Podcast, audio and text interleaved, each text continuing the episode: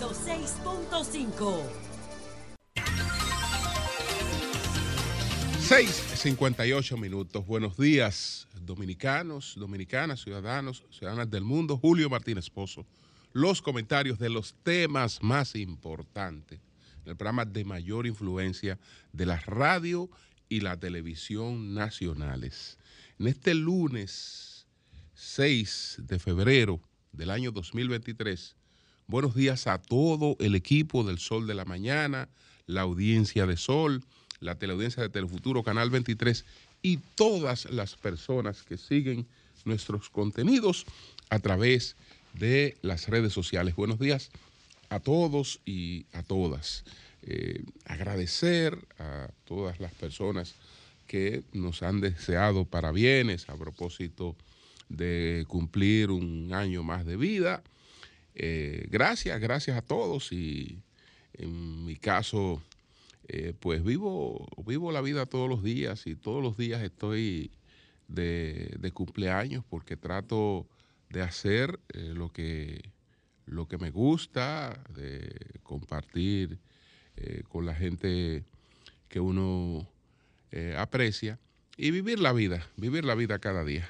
Así que muchas gracias, muchas gracias a todos. Señores, miren, eh, un día difícil, inicio de, este día muy difícil, porque esta tragedia que se ha producido en, en Turquía y en Siria, pues marca hoy al mundo. No sabemos qué cantidad de muertos pues eh, termine, eh, digamos, produciendo este fenómeno que se produjo en Siria, un terremoto de 7,8 en la escala de Richter. Estamos hablando de Siria y de Turquía los muertos serán miles, miles. Ya eh, se habla de la, la, cifra va por los 1.300 muertos en ambos países, cuando apenas eh, se están iniciando las labores de rescate.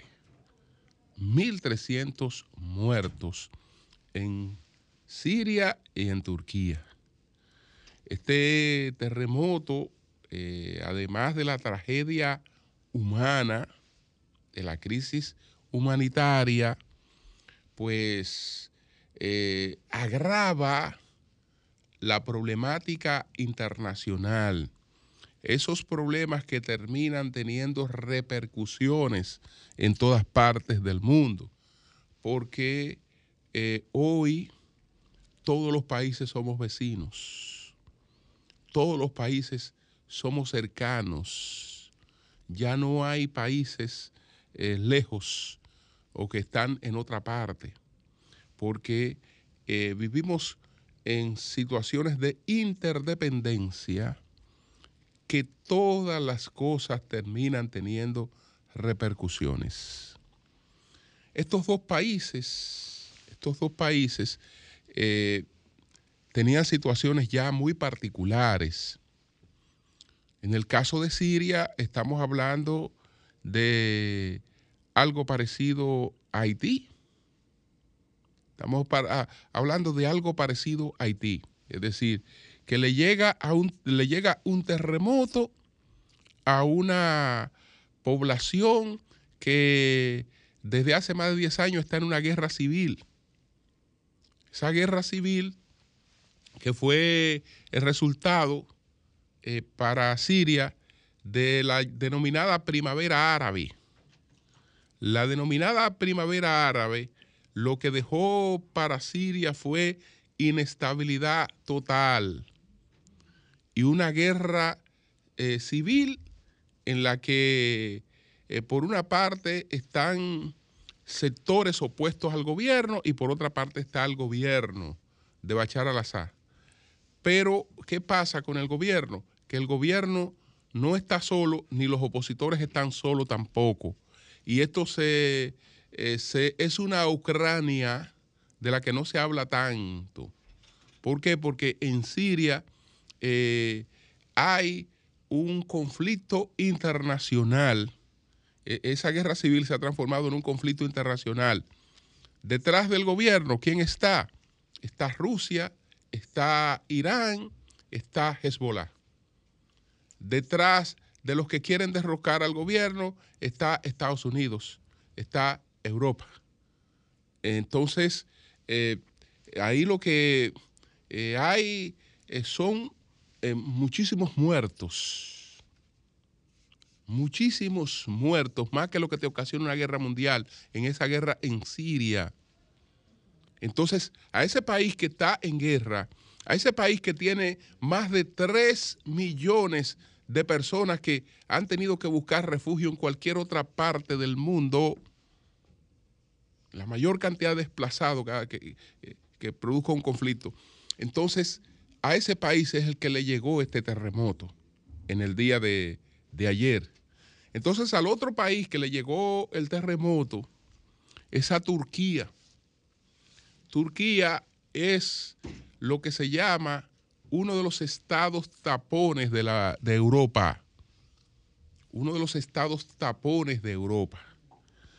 Entonces, Turquía es el receptor, el principal receptor de todo este desplazamiento que ha producido la guerra en Siria y es uno de los contendores de, lo que, de, los, de los que eh, contiene, que frena ese flujo de personas desplazadas hacia Europa.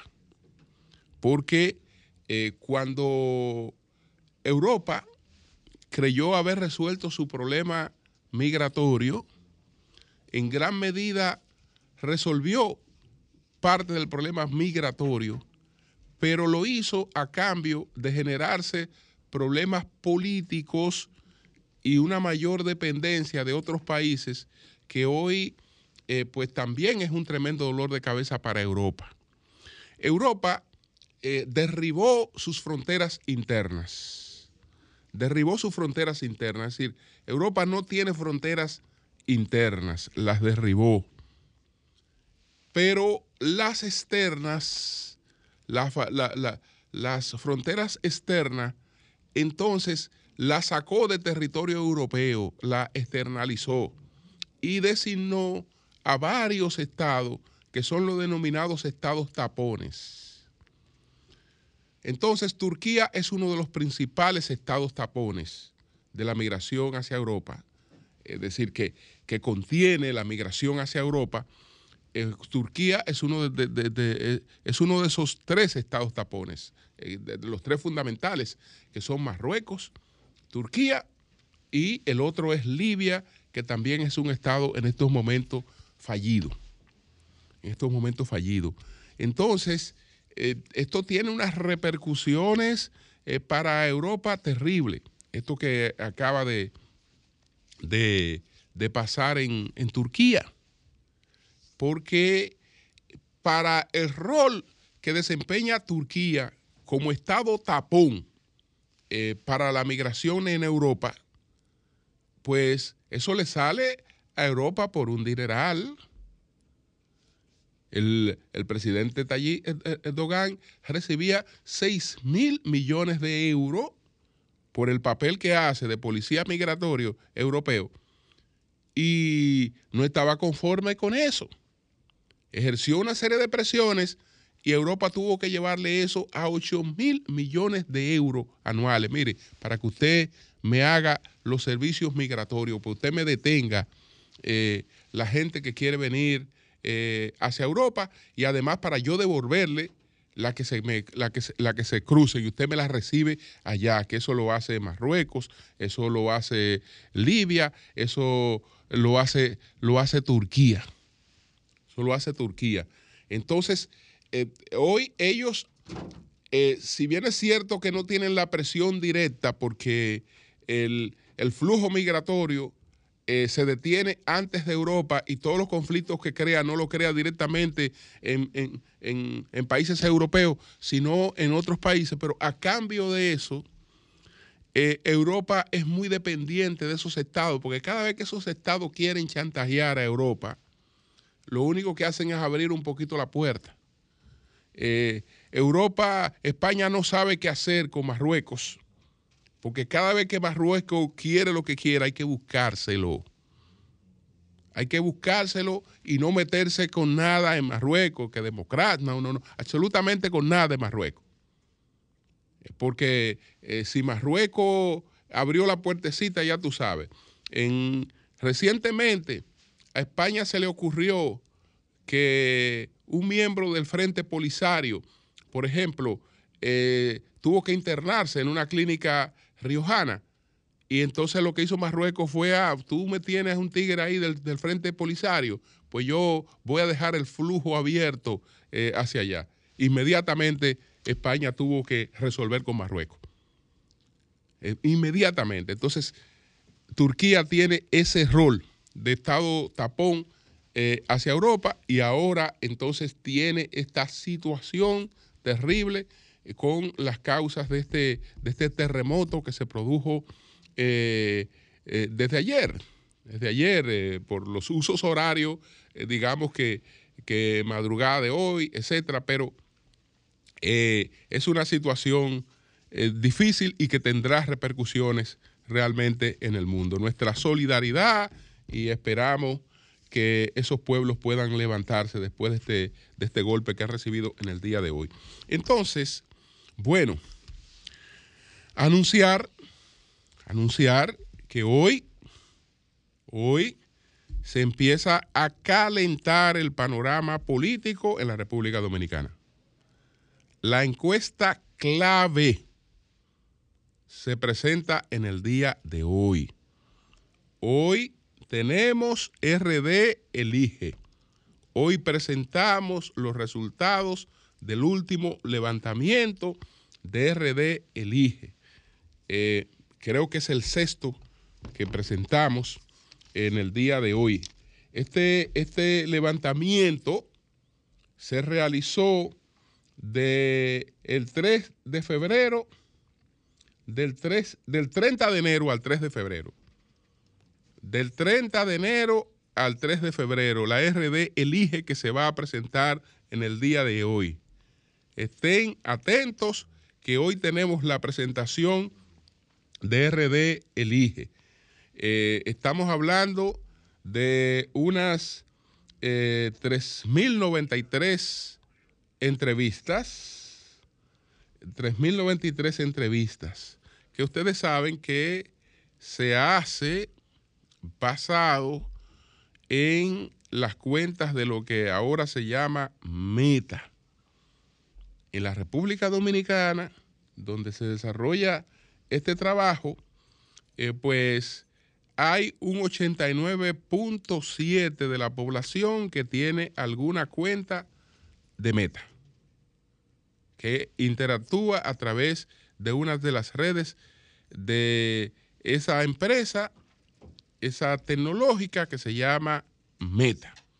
Entonces, eh, nuestro estudio eh, está realizado en ese escenario con toda la rigurosidad que amerita una encuesta. Estamos hablando de que tiene que ser un trabajo eh, estratificado, que tiene que ser proporcional, que tiene que ser aleatorio,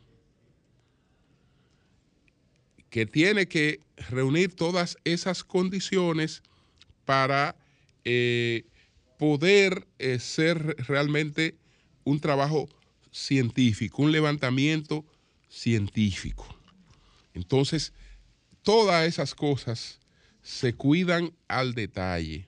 No creo que aquí se haga una encuesta más transparente que RD elige, porque todo el que ha tenido cualquier eh, situación que no entienda, eh, se ha hecho lo que no se hace con ninguna otras encuestas. Con ninguna otras encuestas. Es decir, Aquí el que ha querido, el que ha querido estar presente en México en el momento en que se lleva a cabo este levantamiento, lo ha estado. Lo ha estado y eso no lo ha hecho ninguna otra encuesta. Me refiero a líderes políticos, a gente que eh, por cualquier razón dice, mira, este aspecto no lo entiendo, pues no hay problema. Usted lo, usted quiere observar esto, no hay problema. Entonces, eh, hoy tenemos RD Elige, estén atentos, estén atentos, porque ya sabemos cómo se arranca, cómo se arranca el 2023, cómo arrancamos políticamente el 2023. Eso lo sabemos hoy. Y no hay mejor encuesta que esa aquí en la República Dominicana en estos momentos. Entonces, el nuevo, la tierra tembló de nuevo en Turquía. Ahora estamos hablando de 7.9. 7.9. Eso ocurrió a las 6.24 minutos. Es decir, señores, que es una tragedia que vive el mundo terrible, terrible esa tragedia que se está dando en estos momentos en Turquía y en Siria con este, estos, estos terremotos, porque ya sabemos que se han producido réplicas de estos, de estos terremotos. Entonces, vamos a tratar otros temas también. Vamos a tratar otros temas. Miren, ustedes saben que nos referimos al globo, a lo que llamamos el supuesto globo espía chino. Y decíamos supuesto porque era una información que ofrecía Estados Unidos. Le di importancia a la información porque tal y como destacaba cuando la comenté, no fue el vocero de la Casa Blanca que se refirió a ese tema, sino que estábamos hablando que quien dio esta información, y ya eso tiene otra característica, fue el Pentágono. El Pentágono fue que dio la información sobre ese supuesto, eh, pues, globo espía chino que estaba recorriendo eh, pues eh, territorio de los Estados Unidos. Fue el general Pat Ryder, el, el, vocero del Pentágono, que dio la información. Entonces, bueno, cuando estamos hablando que el Pentágono es que está haciendo referencia a un tema, uno entiende que eh, no van a ridiculizar las cosas que no es un asunto propiamente político, que algo tenía que haber ahí de cierto. Bueno, la verdad es que el globo chino era chino. No es un supuesto globo chino, no. El globo chino era chino porque China terminó admitiendo que el globo este le pertenecía, este, este globo que, que recorrió en gran medida el, territorio de Estados Unidos, el globo estratosférico. Entonces, lo que dice China, porque Estados Unidos terminó derribando el globo. China ha protestado enérgicamente por eso, porque dice que Estados Unidos se extralimitó al derribar el globo, que el globo sí era un globo chino. Pero según Estados Unidos, de lo que se trata es de un globo, un globo que se había extraviado y que ese, y que ese globo es un es una e, es meteorológico, que se trataba de un, un globo eh, meteorológico que se salió de su curso y se extravió. Bueno, puede ser meteorológico, pero donde mismo se colocan los dispositivos eh, meteorológicos en, este tipo de, globos, pues eh, también se, se, colocan otros dispositivos eh, astronómicos, meteorológicos, también con, con, con cámara, tecnológicamente eh, puede servir para espiar. Es decir, puede servir para varios factores el, globo. ¿Qué es lo que ocurre?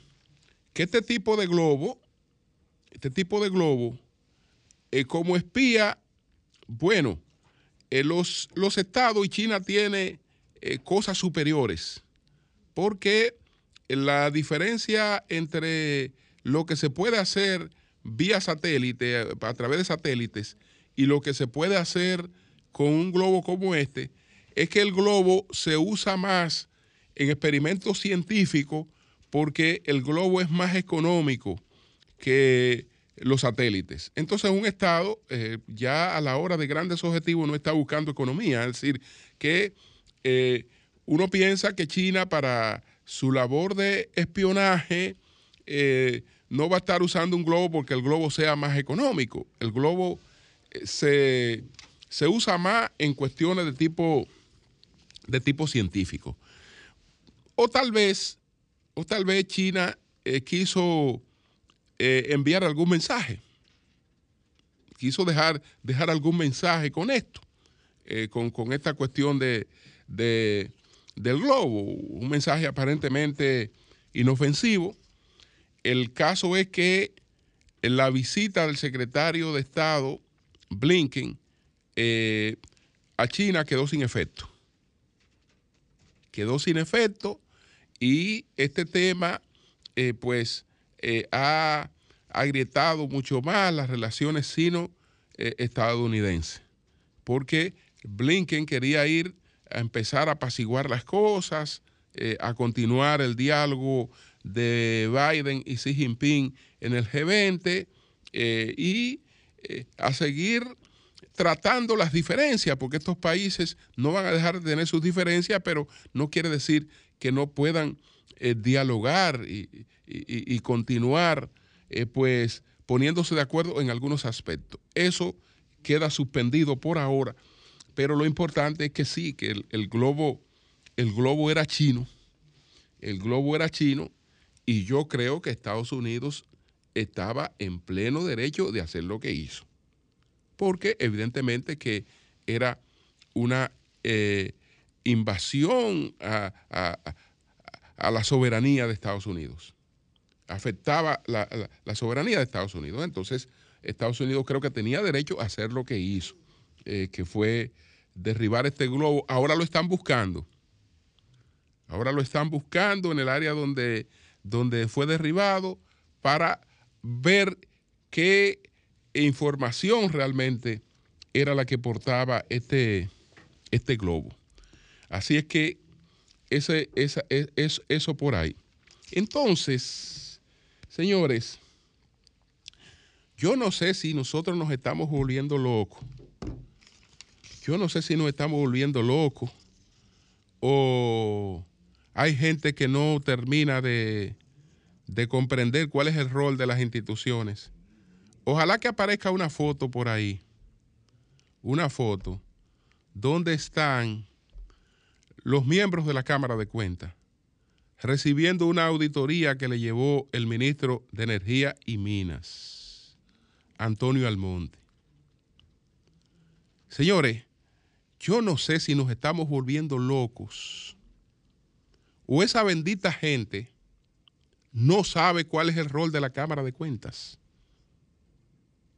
¿Cómo va a ser que la Cámara de Cuentas va a, va a, recibir una auditoría que le lleve un ministro del gobierno? No importa que la, que la auditoría la haga una firma internacional, la puede hacer incluso eh, dispuesta por la Cámara de Cuentas. Pero en todo caso, en todo caso, eso para la Cámara de Cuentas no tiene coño ningún valor. Eso no tiene ningún valor para la Cámara de Cuentas. Eso es sencillamente que esa gente no sabe que ese es un extrapoder independiente, independiente, y que el ministro Antonio Almonte tampoco sabe cuál es, coño, el rol de la Cámara de Cuentas. Porque el presidente de la Cámara de Cuentas se agarra, se agarra de un hierro caliente. Eso se agarra de cualquier cosa por la situación esta de desprestigio con la que, con, la que está ahí. Pero usted sabe esa ridiculez, esa ridiculez de que aparezcan los cinco miembros de la Cámara de Cuentas y que recibiendo una bendita auditoría que le ha llevado un ministro. Cuando ese es el rol de la Cámara de Cuentas. Ese es el rol de la Cámara de Cuentas, pero, pero, pero no puede ser que, que un ministro, mira, aquí está la auditoría hecha, te la traigo a ti, Cámara de Cuentas. Entonces aparecen estos ridículos que no conocen cuál es el papel de la Cámara de Cuentas, de que posando, recibiendo esa vaina. Pero es loco que estamos. O no, o no hay un conocimiento mínimo del Estado. Dos años no es suficiente para haber aprendido algunas cosas de, manejo del Estado. Para estar con ridiculeces como esa. Porque eso es lo más ridículo que, que, se, que se haya podido hacer. Ah, miren aquí, yo ministro, le traigo a ustedes la auditoría que se hizo sobre eh, Punta Catalina. La hizo tal firma. Mírenla aquí. Y, vienen estos ridículos de que, de que a posar con un ministro que le, que le va a llevar una auditoría. Bueno, eh, no saben lo que es la Cámara de Cuentas. ¿eh? Ellos, no, eh, ellos no tienen la menor idea de lo que es la Cámara de Cuentas y de lo que, y de lo que están haciendo. La menor idea tienen de eso. Entonces, lo que seguirán siendo es hundiendo eso cada vez más. Parece que se pusieron de acuerdo después de, de, muchas cosas, políticamente lo pusieron de acuerdo y miren hasta qué nivel de ridículo llegan? ¿Hasta qué nivel de ridiculez llegan? Señores, eso no se había visto en la historia de la Cámara de Cuentas. Eso no se había visto nunca.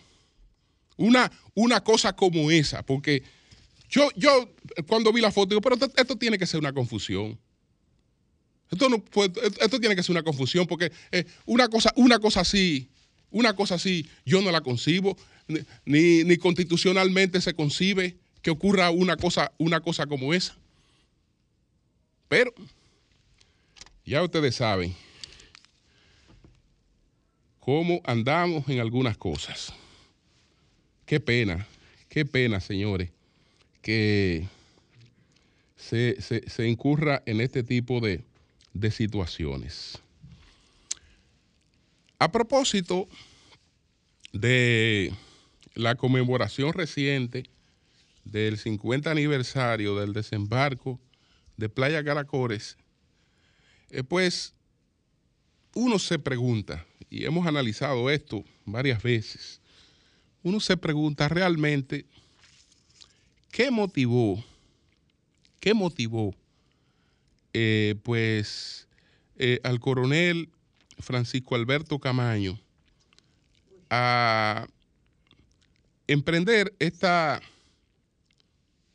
esta aventura porque a veces uno no se puede suponer que es más inteligente de la cuenta y subestimar la inteligencia de las otras personas.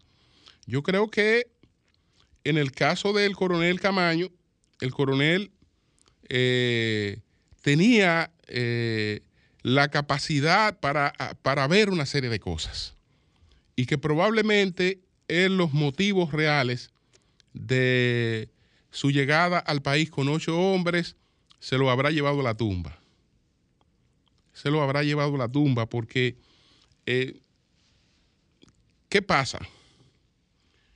Eh, pudo haber sido una subestimación de la figura de Joaquín Balaguer y del gobierno de Balaguer y entender que era un gobierno tan endeble que con el solo hecho de que se apareciera un grupo de hombres, se levantara una guerrilla, la población se iba a levantar. Yo no creo que él pensara eso. Aunque eh, él se vio en una situación de aislamiento y a veces cuando se actúa en eso uno no tiene todas las informaciones del lugar, pero yo no creo que él llegara, que él llegara pues a pensar eso. Pienso que tal vez, porque en términos de la del, marxismo, hubo una, una, un adoctrinamiento, eh, digamos, una visión a la que se le llamó foquismo. Y el foquismo estaba filosóficamente sustentado, eh, partía de la propia revolución cubana, pero eh, se había ido construyendo en términos, en términos ideológicos, con varios, varios exponentes del, del, del foquismo. Eh, por ejemplo, quien, quien, primero teorizó sobre el foquismo fue eh, Rodrigo Bórdiga, eh, pero más adelante lo de Bórdiga lo retomaron pues Lois Althusser y para nosotros en América Latina, que tuvo mayor influencia, Reggie Debray. Ellos desarrollaron esta tesis eh, del foquismo. El foquismo tenía una diferencia con lo que había planteado Marx y lo que hizo Lenin. Eh, Marx planteaba una serie de condiciones objetivas y subjetivas para el desarrollo de una revolución. Luego Lenin la llevó a cabo en el lugar donde eh, menos estarían dadas esas condiciones objetivas y subjetivas de las que habló Marx. Pero el foquismo entonces dijo, no, es que no se necesitan esas condiciones. Es que solo se necesita el inicio de eh, un movimiento revolucionario y eso pues crea eh, la situación perfecto. Es decir, que tal vez él estuvo empapado un poco de esa, de esa concesión que se llamó la concesión eh, foquista, de, entender que podía desarrollarse una revolución sin que estuvieran dadas esas condiciones que entendía Marx que debían estar dadas para que se desarrollara una revolución y que en cierta medida el modelo cubano eh, así lo establecía. Pero este fue el tercer experimento foquista que fracasó, porque fracasó el segundo, que fue el del Chet en Bolivia, el tercero que fue el de Camaño, pero había fracasado en el Congo eh, el de Decidre, Decidre eh, Es decir, que esa concesión realmente, eh, al llevarla a la práctica, lo único que hizo fue que, chocó con, con el fracaso. Entonces, eh, está el, otro elemento, el otro elemento era el, caso de lo que había ocurrido un año antes con los palmeros y todo el compromiso que él tal vez eh, sintió moralmente con ellos, etcétera. Y bueno, la ilusión de que uno eh, a veces piensa que los pueblos andan en otra, en otra onda y nunca olvido, nunca olvido algo que resaltó en un editorial don Rafael Herrera a propósito del, desembarco, porque eh, mostraba ya cómo la sociedad dominicana andaba en otra tendencia. Justamente cuando se produjo el desembarco de Caracoles en el año de 1973, la República Dominicana eh, ya empezaba activamente toda la publicidad eh, para la celebración de San Valentín, que no, que no tenía la fuerza que eso, que eso eh, tomó. Y fue justamente eh, sobre los años 70 y a partir del 73, donde se empezó a enraizar más esa tradición, lo que te muestra una sociedad que estaba totalmente, totalmente en otra, en otra onda. Entonces, eh, todas estas son, digamos, eh, especulaciones porque la realidad de lo que eh, terminó por convencerle de, llevar a cabo esta, esta hazaña, es decir, de venir con ocho hombres, con ocho hombres, sin el apoyo de un Estado, porque mencioné a Turquía y con esto termino, mencioné a Turquía el terremoto de Turquía. Pero Turquía también estaba presente en el fracaso de Camaño. ¿Cómo estuvo Turquía presente en el fracaso de Camaño? El fracaso de Camaño se da porque Camaño, entre otras cosas, va a enfrentar un Estado sin el apoyo de otro Estado. Nadie enfrenta un Estado sin el apoyo de otro Estado. Es decir, todo, cualquier movimiento que usted ve, eh, por más de vinculado de cualquier cosa, eh, que, está enfrentando un Estado, tiene el apoyo, eh, se auxilia de otros Estados. Entonces, Camaño viene a enfrentar un Estado con ocho hombres sin el apoyo de otro Estado, porque Cuba no le apoyaba. ¿Por qué Cuba no le apoyaba? Cuba no le apoyaba por eh, la situación que se produjo eh, con el conflicto de los misiles. El conflicto de los misiles. Ahora, ¿cómo se terminó resolviendo el conflicto de los misiles? De manera sencilla. Eh, Rusia le dijo a Estados Unidos, bien, yo te voy a retirar los misiles de, de Cuba, después de una cuestión que hasta estuvimos a punto de una guerra mundial porque venían unos barcos rusos. Estados Unidos trazó una línea roja. Dijo, si los barcos rusos pasan esa línea roja, eh, entramos en guerra. Y se iba, y, fue en la oportunidad en que mayor peligro corrimos de una guerra nuclear. Los barcos rusos, en definitiva, no cruzaron esa línea roja, pero Estados Unidos y Rusia llegaron a un acuerdo ¿Cuál fue el acuerdo? Rusia le dijo a Estados Unidos, yo te voy a retirar los misiles que acabo que, que, colocamos en Cuba. Y Cuba a partir de ahora no va a apoyar ningún movimiento guerrillero en la región. Pero tú me vas a retirar los misiles de Turquía.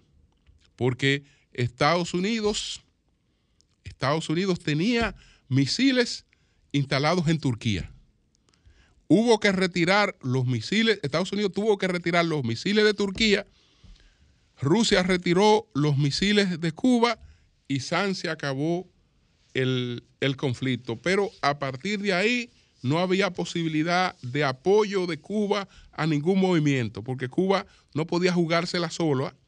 Cuba recibía 5 mil millones, lo que, lo que equivalía a 5 mil millones de dólares eh, anuales de la Unión Soviética. No se la jugaba eh, contra la voluntad de la Unión Soviética por nada en el mundo. Entonces, eso se había pactado. Es decir, fue Turquía por Cuba. Usted me retira los misiles de Turquía, yo le retiro los, misiles de Cuba y eh, nos quedamos en santa paz. Lo que pasa es que ahora yo no sé cuál será el nivel de intercambio para poder resolver tanto el conflicto de Siria como el conflicto de la guerra en Ucrania. Cambio fuera.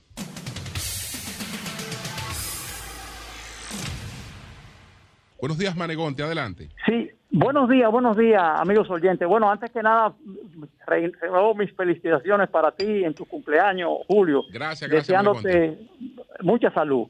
Bueno, mira, Julio, yo quería hacerte un aclarando. Y es lo, lo que ocurre es que en la medida que pasan los años, imagínate, 50 años, se amontonan los años y se confunden los años. Mira, cuando Camaño viene, ya la llamada teoría del foquismo había sido descartada, había sido eh, desmontada totalmente en América Latina y en el mundo. La teoría del foquismo realmente tiene su auge en los años 60, 60.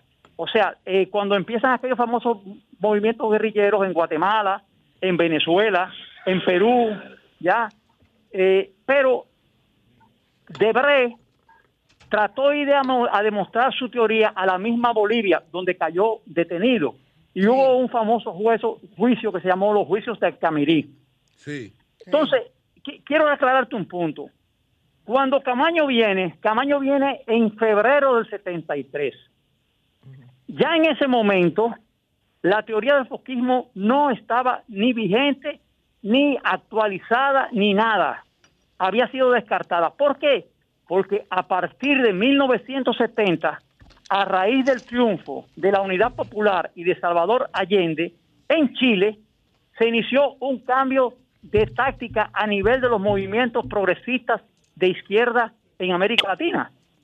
a, eh, a Salvador Allende gana las elecciones en septiembre de 1970 y eso conlleva a un cambio de táctica internacional, internacional, tanto de la Unión Soviética, por un lado, como de Cuba, que actuaba de manera independiente a la Unión Soviética en, los años 70.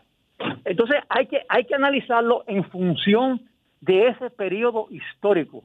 1970. Manegonte, adelante, doña, adelante, doña Consuelo, le copio. No es así. Y perdón. Bueno, eh, eh perdóname. el cambio de eh, política. Eh, escúchame, perdóname, perdóname, Consuelo. Consuelo, un segundo. Consuelo, con todo el respeto. Escúchame, un segundo. escucha. Espérate para que me respondas. Okay, El cambio de política de los cubanos. El cambio de política de los cubanos, que fueron los que impulsaron el foquismo, con dos o tres Vietnam, la, la, la tesis de el Che Guevara. Hay que crear dos o tres Vietnam en América Latina para que Cuba no sintiera la presión que sentía, sino que hubiera focos guerrilleros en toda América Latina. Y auspiciaron todo eso y llevaron, incluyendo a tu papá, que se entrenó con Capul allá en Cuba, mi esposo, etcétera, etcétera, todo el paquete del PCD. Y se entrenaron con Francis para hacer esa gran, esa gran fuerza guerrillera que Francis iba a dirigir y por eso se llevaron los cubanos a Francis para Cuba. Ahora, el foquismo se cae cuando dice Julio lo de los misiles, que Estados Unidos se le paren dos patas a Rusia, a la Unión Soviética, y la invasión de Checoslovaquia en el 68, que Cuba no se atreve ya, dependiendo de los estados, dependiendo de la Unión Soviética, no se atreve a criticar. Al PCD, donde estaba tu papá, llegábamos a Rusia, a Moscú, a la Unión Soviética, y ni abrigo nos daban porque criticamos la invasión de Checoslovaquia. Yo fui a Moscú y ni abrigo teníamos porque no nos daban ni los abrigos, no querían saber de nosotros y presionaron a Cuba y que se acabara el foquismo. El foquismo se acaba porque a Cuba le conviene también a los rusos y a Cuba acabar con el foquismo. Y Francis, que tenía todos esos años allá, no estaba en contacto con la realidad dominicana. Ni siquiera estaba en contacto con la gente que fue a Cuba a entrenarse para que él la dirigiera. Los cubanos lo tenían aislado. Entonces todo es más complicado que Salvador Allende no tiene que ver. Tiene que ver con las intenciones de la revolución cubana, con las de los rusos y con el momento que se estaba viviendo políticamente, que el foquismo pasó de moda y los cubanos tumbaron esa tesis de los dos o tres Vietnam, porque los rusos se lo eh, exigieron. Eh, Perdón, eh, Consuelo, ahora me, me, permites hablar. Sí, cómo no, Mira, primeramente tú y yo no tenemos ningún tipo de contradicción con lo que estamos hablando. Yo simplemente lo que estoy aclarando es lo que se llama espacio y tiempo. Cuando Capur y mi padre estaban juntos, se entrenan en Cuba, sí. fue en el año de 1968. Sí. iniciaron los entrenamientos a principios, a finales de 1967 junto con el coronel Camaño, por cierto.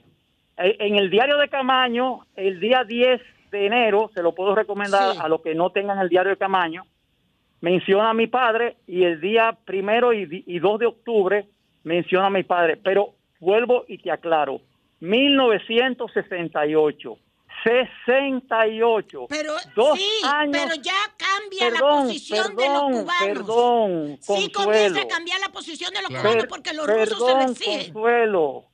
Pero claro que sí. lo que pasa es que los movimientos siguen. perdón, Consuelo. Bueno. Dos años antes de lo que se llamó la vía chilena hacia el socialismo. Pero, pero por supuesto, después viene la ¿Tú te acuerdas que el PCD aquí nosotros dijimos que íbamos para la legalidad y nos decían balaguerita? Y dijimos, vamos a participar en las elecciones. mientras había un grupo que decía que había que hacer la guerrilla aquí, Manegonte. Perdón. Esos son momentos diferentes, años diferentes. Eso es lo que te quiero aclarar. Manegonte, pero yo no entiendo tampoco la diferencia que tú me dices porque eh, eh, eh, primero estamos hablando de hipótesis y segundo, Exacto. estoy claro que en el momento en el que eso se produce, ya el foquismo está descartado. Que, Cuatro años tenía Allende. ya. Claro. ¿eh? O no sea, es por las elecciones de Sí. Allende. Creo que en eso estamos de cuando, Ca- acuerdo. Cuando Camaño llega al país en 1973, Sí, o mejor dicho, cuando sale de Cuba el 17 de diciembre de 1972, ya el foquismo como teoría había sido descartada Ahora- hacía más Los de tres cubanos años. abandonaron Ahora- a Francia ahora tú totalmente sabes- y le dijeron, sabes- haz lo que tú quieras. Tú sabes por qué, Tú por lo qué- sabes. por qué viene a colación la tesis, lo, de, lo, del, lo del foquismo, ¿no? Claro. Porque el, ha- habían ideas, habían ideas, es decir, lo que, lo que estamos eh, tratando de significar es que no es un individuo que se le ocurre una cosa, Claro. sino que esa cosa eh, estaba conceptualizada, aunque ya estaba descartada, pero eso estaba, eso estaba conceptualizado. Había, había una creencia eh, que se construyó sobre esa base. Es lo que, es lo que estamos significando. Claro. Sí, pero por, eh, por- Pero no por es eso, por las elecciones Julio, de Allende. Sí. por- perdón, perdón, Julio, Sí. por eso era que yo quería hacer aclar- el aclarando. Ok. porque hu- hubo un fenómeno muy diferente que fue el de Nicaragua, donde yo participé, que se construyó el partido primero. El Frente Sandinista de Liberación Nacional era un frente de liberación nacional, pero era un partido, eran tendencias, que habían tres tendencias, y lo primero fue fortalecer a ese partido, a esa organización, para alimentar no solamente el foco guerrillero, sino la etapa insurreccional. Por eso habían tres tendencias. Uno se llamaba la GPP, Guerra Popular Prolongada, Sí. que era medio foquista, la de los terceristas o insurreccional, que dirigió Humberto Ortega Saavedra, y la llamada proletaria. Entonces, el, el triunfo de la revolución nicaragüense en 1979 no fue foquismo, no fue foquismo realmente, porque muchas veces se utiliza esa, es- ese- esa terminología. El foquismo desapareció a raíz del, del, del triunfo de Salvador Allende No en, es en verdad. de Manegonte. 1970. No es Morante, verdad. por otra parte, no Manegonte, es verdad. por otra y es lo parte, que yo te rebato. háblanos no de- es verdad. Y los cubanos ya, se, ya estaban obligados a Sí. no seguir apoyando el foquismo dice- desde el 68. Dice Mane- obligados dice- estaban los dice cubanos. Mane- dice Manegonte que ellos se manejaban independientes. ¿Qué? Con, ¿De que con- se manejaban con independientes? 5 mil millones de dólares. De ellos dólares. manejaban independientes. Si vivían Pero- de Cuba, Pero ¿tú sabes acá. lo que hizo el Che? Que le pidieron Sí. una vez Sí. que le mandaran algo para cortar la caña y le mandaron unos recogedores de nieve. Y el Che dijo, vamos a ver cómo arreglamos esta vaina. Le- el Che le Eh, pidió eh, que le mandaran de- unos cortadores de caña y le mandaron unos Sí. Recogedores de nieve. Consuelo, Mira, los años se Manegonte, el juntan. terremoto. Vamos a hablar un poco del Vamos al terremoto, por, favor, terremoto. por favor. Ah, bueno, mira, acabó, ocurrió o- no, no otra réplica. Fue otro terremoto. Ay, Manegonte. Cuando iba a hablar del terremoto se, ter- se cayó. se cayó Manegonte. Ocurrió, ocurrió otro temblor de la Ay. misma magnitud de 7.5 a las 6.24, hubo una réplica de 5.6 a las 6.36 y estamos Sí. pendientes todavía en esa zona, esa región, en esa región estamos pendientes viendo, ahora mismo hay un, yo le, yo le envié un mensaje, lean lo que está en Sí. su- resaltado en amarillo, Sí. Porque hay un mensaje a nivel internacional, tanto eh, Turquía como, como Siria, que está sufriendo, eh, realmente fue en la madrugada. Manegote, ¿y aquí cuántas réplicas ha habido? Porque tú mandaste un, un No, no, ha habido pocas réplicas. La de ayer fue, fue pequeña, de 3.6, Ajá. fre- frente a Mantanza, en el mismo lugar, pero eso es normal. Mira, mira, para decirte un, un caso, el caso de Guánica en Puerto Rico, cuando tembló en Guánica, Sí. más de mil temblores ocurrieron en, en el transcurso de menos de un mes. Entonces, uno tiene que estar simple y llanamente atento a ese, a ese, a esos movimientos, pero yo creo que el grande ya pasó, o sea, el, el, el del el, del- el de jueves pasado, así Bueno, que tranquilo, tranquilo todos. Gracias, Bueno, Manegote. pues gracias, Manegonte. Pero Gracias. Julio, Señores, le voy a hacer una persona- recomendación a todos mis amigos Sí. y especial a mi querida Consuelo. Dímelo. Consuelo, los años tenemos que verlos, no amontonarlos, sino verlos como periodos. Dice una señora, dice una señora que te manda a decir, no voy a decir su nombre porque es muy vinculada. Tienes a mí, me dice, aquí está. Tienes toda la razón. Estaba en México cuando llegaron los 20 presos con el Moreno Y tienes tanta razón que el grupo de presos sale a Europa por presión o falta de apoyo del gobierno cubano. ¿Oíste? Esa es otra cosa. Eh, Pero Yo esa es sé otra que cosa. otra cosa, pero es parte de eso. Pero yo estoy hablando, Ok. nosotros estamos No aclarando es, el, el, triunfo de Allende 1973. no tiene nada que ver con el foquismo. No es verdad. No es Bueno, verdad. pues Manegonte, gracias. Bendiciones, bendiciones. Bien, bien. Buenos días, adelante. Buenos días. Buenos días, Julio Martínez Pozo. Adelante. Mi respeto y mi cariño para todos ustedes y para el pueblo dominicano nacional e internacional. Tito Sánchez, la conciencia domina. Gracias, Tito. Julio, adelante. usted ve esa crisis, guerra que hay en Ucrania. Eh, El viernes usted hizo un comentario y eso ha copado el mundo, el globo chino. Tito, terri- radio. Sí, en territorio norteamericano. Es una violación, es un abuso, es un irrespeto. Usted sabe, doña Consuelo, le voy a decir algo. Dígame. Doña Consuelo, si, si Donald Trump estuviera gobernando a Estados Unidos, usted me habla de Vladimir Putin, esa guerra no la había hecho. Ucrania. ¿Usted radio. sabe por qué no la había hecho en Ucrania? Escuchar. Se cayó. No lo bajó, lo apagó. Ah, caramba. Buenos días, adelante. Buenos días, mi querido Julio. Adelante. Sí, te habla Cheneide Guzmán, Santo Domingo. Norte. Primeramente, Julio, felicidades. Que Dios te ilumine y te cuide y de los infames. Mira, Julio, vimos en nuestro municipio al presidente Luis Abinader, ¿verdad? Que ha llevado obra aquí, inauguró obra, inauguró escuelas y 230 millones de pesos. Es una suma que debemos de los comunitarios admirar y que siga Luis Abinader trabajando en este municipio Gracias. porque aquí hay mucha gente pobre, Julio. Muchas gracias. Gracias. Zeneida. Buenos días, adelante. Buenos días. Buenos días, Julio. Buenos días, Sol. Adelante. Buenos días, Pedro Jiménez. Buenos días, Consuelo. Buen día, Hola. hermano. Julio, primera vez que lo hicieron de ti, Julio. Julio, una de las peores encuestas, Julio, que se han hecho en República Dominicana es eh, Dominicano eh, eh, RD Elige, Julio. Julio, esa encuesta es hecha en el Palacio y tú muy bien lo sabes, Julio. ¿Cómo esa encuesta un funcionario puede estar más alto que Leonel Fernández? Si la fuerza del pueblo es la segunda fuerza política de República Dominicana. Amén. Es una encuesta, Julio, lamentablemente creíble para ti, pero para el pueblo dominicano no es creíble, porque no es lo que uno ve, no es lo que uno observa en República Dominicana que está pasando en el peor gobierno que ha dado de Luis Abinader. Bien, bien. Pues gracias a ti, gracias a ti. Buenos días, adelante. Buen día, Julio. Buen día, Consuelo. Sí. Hello.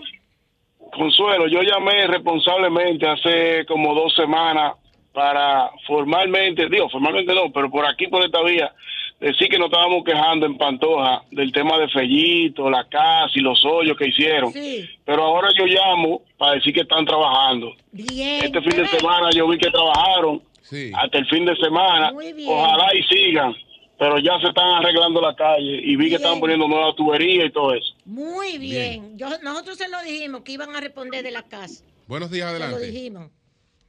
Buenos días, adelante. Buenos días. Sí, buenos días. Adelante.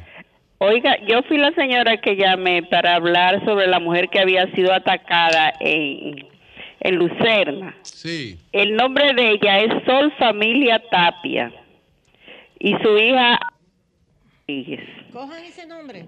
Ajá. El señor que atacante es Santo Dionisio Tejada Villar. Santo Dionisio. Tejada ¿Quién Villar. es que de ella? Dígame. ¿Qué es el de ella? Ese fue el, eh, era el ex esposo que la El atacó. Y, Ajá. y ella está todavía. eh, ¿Usted tiene miedo de que la siga atacando?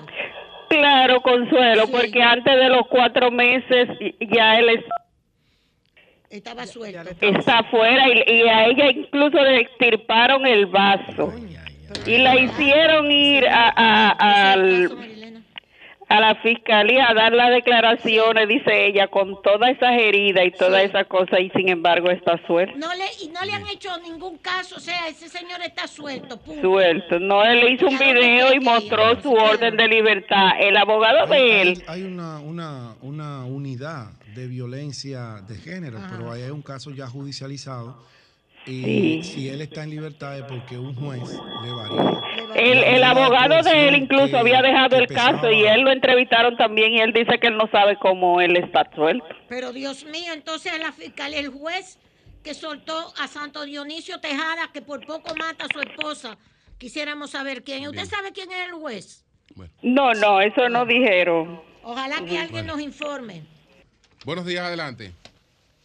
Buenos días. Mira, le hablamos de aquí de Vistabella, Villamella. Desde el viernes de la semana pasada tenemos problemas con transformador. Toda una zona sin energía. Y todos los días vienen con un relajo de que van a traer el transformador, que lo van a traer. Si hoy al mediodía no está puesto el transformador, nosotros no vamos a quemar goma, porque no quemamos goma, pero vamos a parar los vehículos y el tránsito que comunica a toda esa zona se va a paralizar. Porque está bueno para relajo. Bien. Buenos días, adelante. Buenos días. Buen día, Julio. Adelante. Julio, con mira, Julio, yo que tengo 47 años de edad y te sigo y sigo la historia.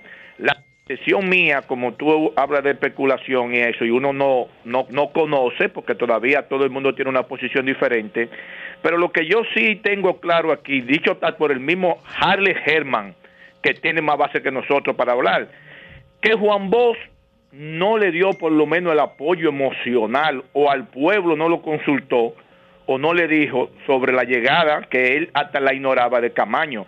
Todo lo contrario de Peña Gómez. Por eso en el sentimiento del pueblo, Peña Gómez se ve como la principal figura, porque los dos duraron seis meses escondidos en una misma casa. Juan Bosch y Peña Gómez duraron seis meses escondidos y Juan Bosch ni le hablaba. Entonces, Peña Gómez lo que decía, si viene o no viene, por lo menos vamos a darle cierto apoyo. Entonces, en- por eso se sepultó a Juan Bosch, porque siempre fue el pitcher y queche, como te decía don Álvaro de Balaguer. Eso no es verdad Bien, tampoco. bien. Y Juan Bueno. Bosch desde un principio, cuando a Mauri fue a Benidorm a hablar con Juan Bosch, que Bosch dijo, y este niño es el que me están mandando. Eso lo narra Sagrada Bujosa, ¿eh? Y a este niño, era un muchachito, Sí. de que para dirigir el movimiento. Sí, sí. Ok, de- que el y- 14 de junio había encargado a Mauri para dirigir el entrenamiento en Cuba. y que de- era un y jovencito, después de un la- muchachito. Después de la... Y desde, perdón Julio, Sí. desde, desde ese momento, el PRD con Bosch, que era su presidente, dijo que no se podía hacer la guerrilla, Sí. que no se podía hacer ese, esa expedición. No es verdad. Y Peña estaba también de acuerdo con esa posición de Juan Bosch. Bueno, él, él cita a Harley, pero yo no sé dónde fue que él leyó eso de Harley. sí. Eh, porque eh, eh, don Juan y Peña Gómez, después de la reunión que se produjo en la casa de Jacobo Masluta, la comisión política, no se volvieron a ver jamás en su vida. Así es. El- después de esa reunión de ese día, cada quien cogió su rumbo y a partir de ahí, eh, después de la clandestinidad, vino la división de, de- de ellos y la, y, la, y la separación. Que por cierto, él cuenta que cuando estaban en la reunión ya han rodeado la casa de Vos, rodeado la casa de Vos y están rodeando una casa vecina a la casa de Jacobo Maluta. No sé si fue por confusión o por lo que fuere. Entonces don Juan cuenta que cuando se produjo eso, que el doctor Peña, eh, el doctor Peña Gómez, que ve que está la policía rodeando, grita, las armas, las armas, las armas. Y Jacobo Masluta y él salen corriendo hacia el patio y Juan Bo, Juan Bo eh, dice, bueno, ¿no será que ellos van a enfrentar a, porque ellos buscaron unos revolvitos que tenían, ¿no será que ellos van a enfrentar a, la, a, la, a, la, a, a esta gente con eso? Pero lo de las armas, las armas, era para esconder, era para deshacerse de las armas, no era, no No era para salir a tirar. no era para salir a tirar. Lo que pasa es que quieren satanizar a Juan no era Bosch para salir, no era para salir a tirar cuando dijo, las armas, las armas. era para esconderla. Era para esconderla por si se producía un allanamiento, no encontraron las armas, pero nunca, nunca pensó, pues tampoco era un loco, que, que vamos a salir a enfrentarnos a tiro con esta gente. ¿no? Lo que quieren es satanizar a Juan Bosch con eso. Aquí llegó Melvin Mañón, que había Sí. estado allá en el entrenamiento, y vino aquí con una orden de Francis Camaño A decir que ellos no venían en la expedición. Días, días antes de la expedición. Lo mandado por Francis Camaño. Melvin lo escribe en su En libro. Operación Estrella, sí. Operación Estrella, que ahí era donde estaba Capul, mi marido, entrenándose. Cuando terminen este tema, yo quiero hablar de otra cosa. Adelante. Denisa, por favor, lo que te pedí, porfa, Denisa, adelante. Nos fuimos. No, todavía.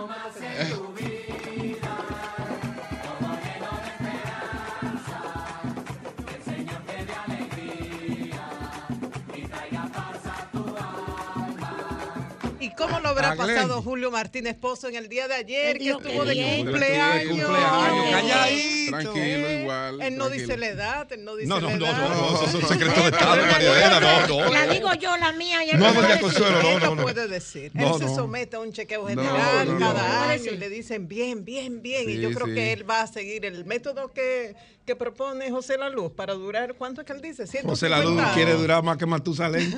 Pero ya, ya son 60, aunque aparenta un poco más por los trabajos, pero ya son ¿Cuántos 60. son, Julio? Julio, sé que ¿Cuántos aparenta algo más, pero... Estamos esperando el Porque el camarada grupo. dice di que, usted le lleva aunque sea el riesgo. No, no, no, no, no, no, el camarada es más viejo. ¿Es más viejo? Sí, sí, sí. Es para que al ser pequeño los años le golpean menos. El, el camarada, el camarada más ¿Eh? Julio. No, no, Julio, que va. El camarada más viejo. Sí, así es, así es. Y más chiquito. ¡Cambio fuera!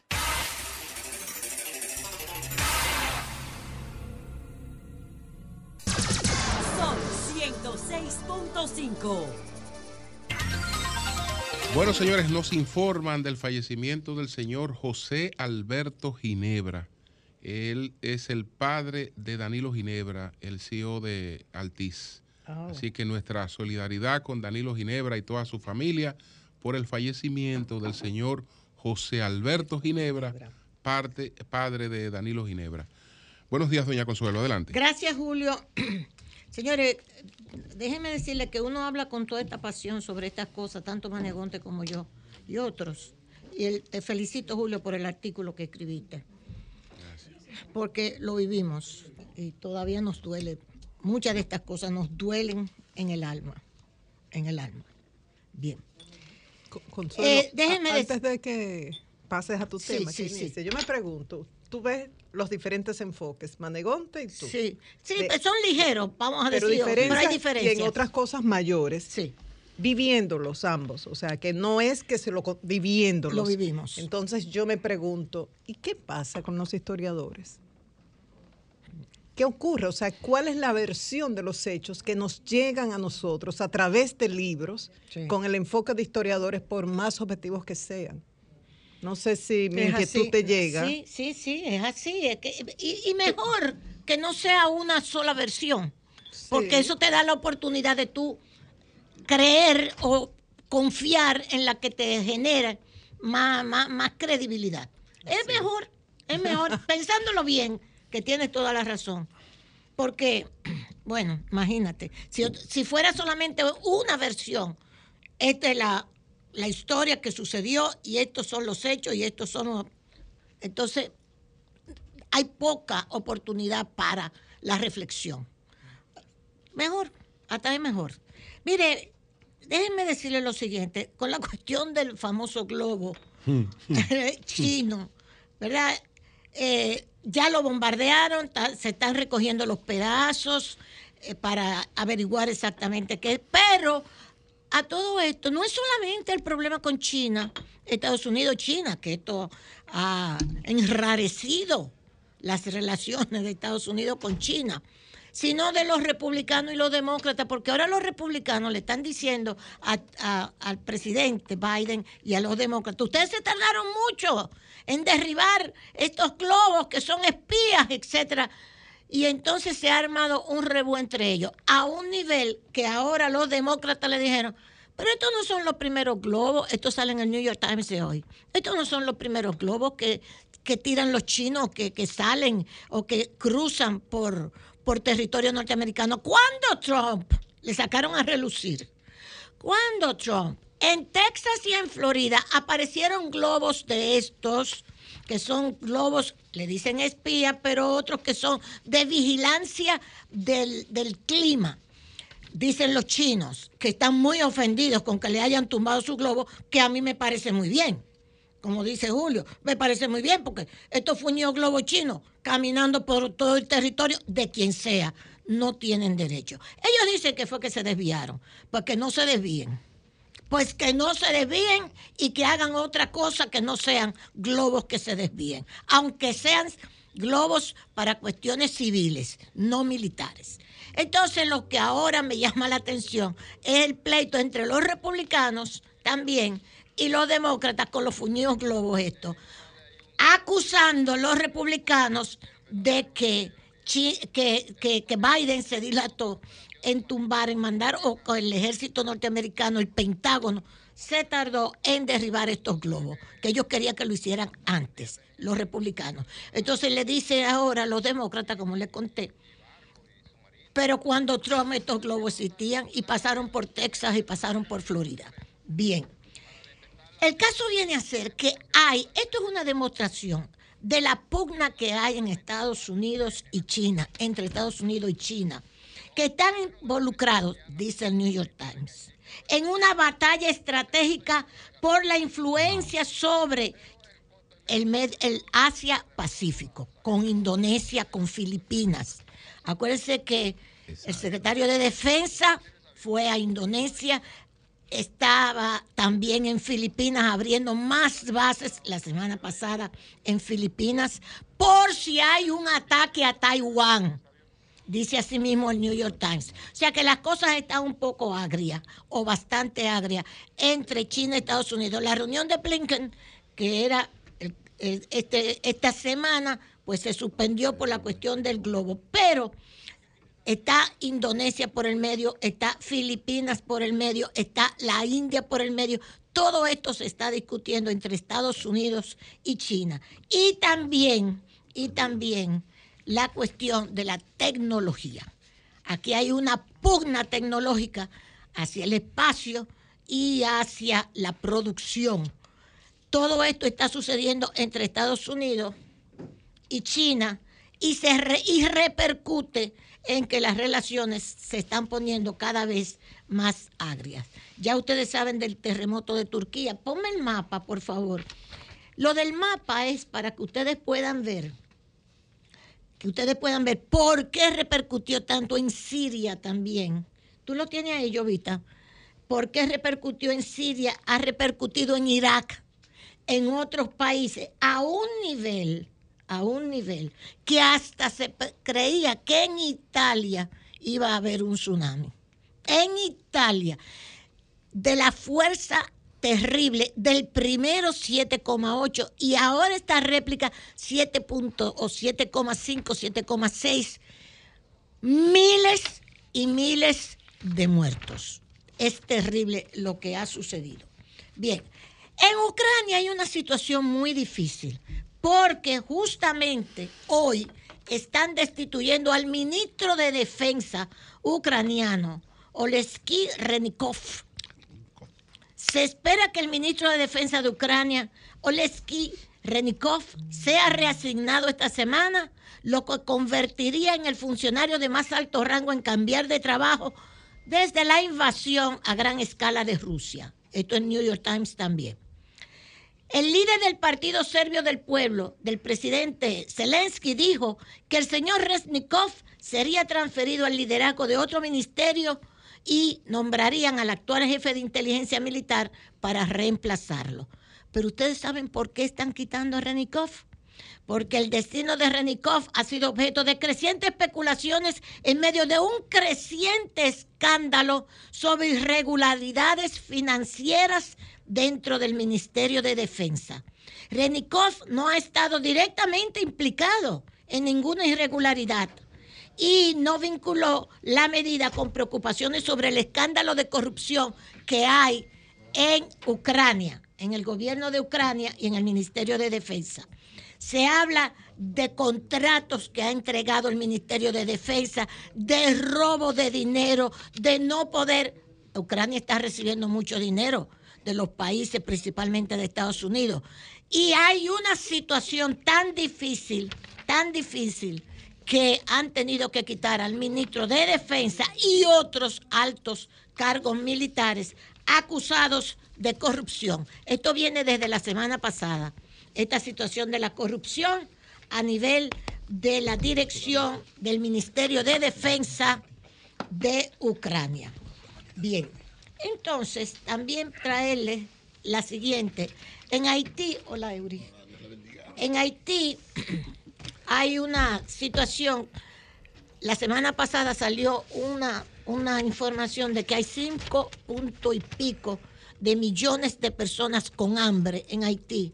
Hoy sale otra información, dice que en octubre del 2022, 4.7 millones de personas, más de un tercio de la población, se enfrenta a una grave crisis alimentaria. Esta información es de hoy. Yo quería simplemente decirle también que nosotros tenemos una situación con los bomberos dominicanos. Voy a traer esto. Los bomberos dependen de los ayuntamientos. Nosotros tuvimos un fuego este fin de semana en un condominio en la Nacaona, en un piso de la Nacaona, donde está el condominio donde vive mi nieto. Llegaron inmediatamente los bomberos, ambulancia, etcétera, apagaron el fuego en el apartamento que cogió fuego. Hicieron una labor excelente y le agradecemos sinceramente esto, todos. Pero los bomberos, después ayer que fuimos a ver a mi, a mi nieto y a ver qué había pasado, nos encontramos con que estaban haciendo un rechequeo. Señores, los bomberos no tienen pensión. No tienen pensión. no tienen pensión. O sea, un bombero termina su vida de trabajo, no lo pensiona. Y lo que le siguen No, pagando el sueldito. miseria. Los salarios son de miseria. O sea, de miseria y lo que le siguen pagando el sueldito que ellos ganan, arriesgando su vida. O sea, yo le dije, cuando ellos me dijeron eso, es un señor que tiene 33 años trabajando Ellos lo como hacen eh, bombero. por, por, por un tema social, una, una labor altruista.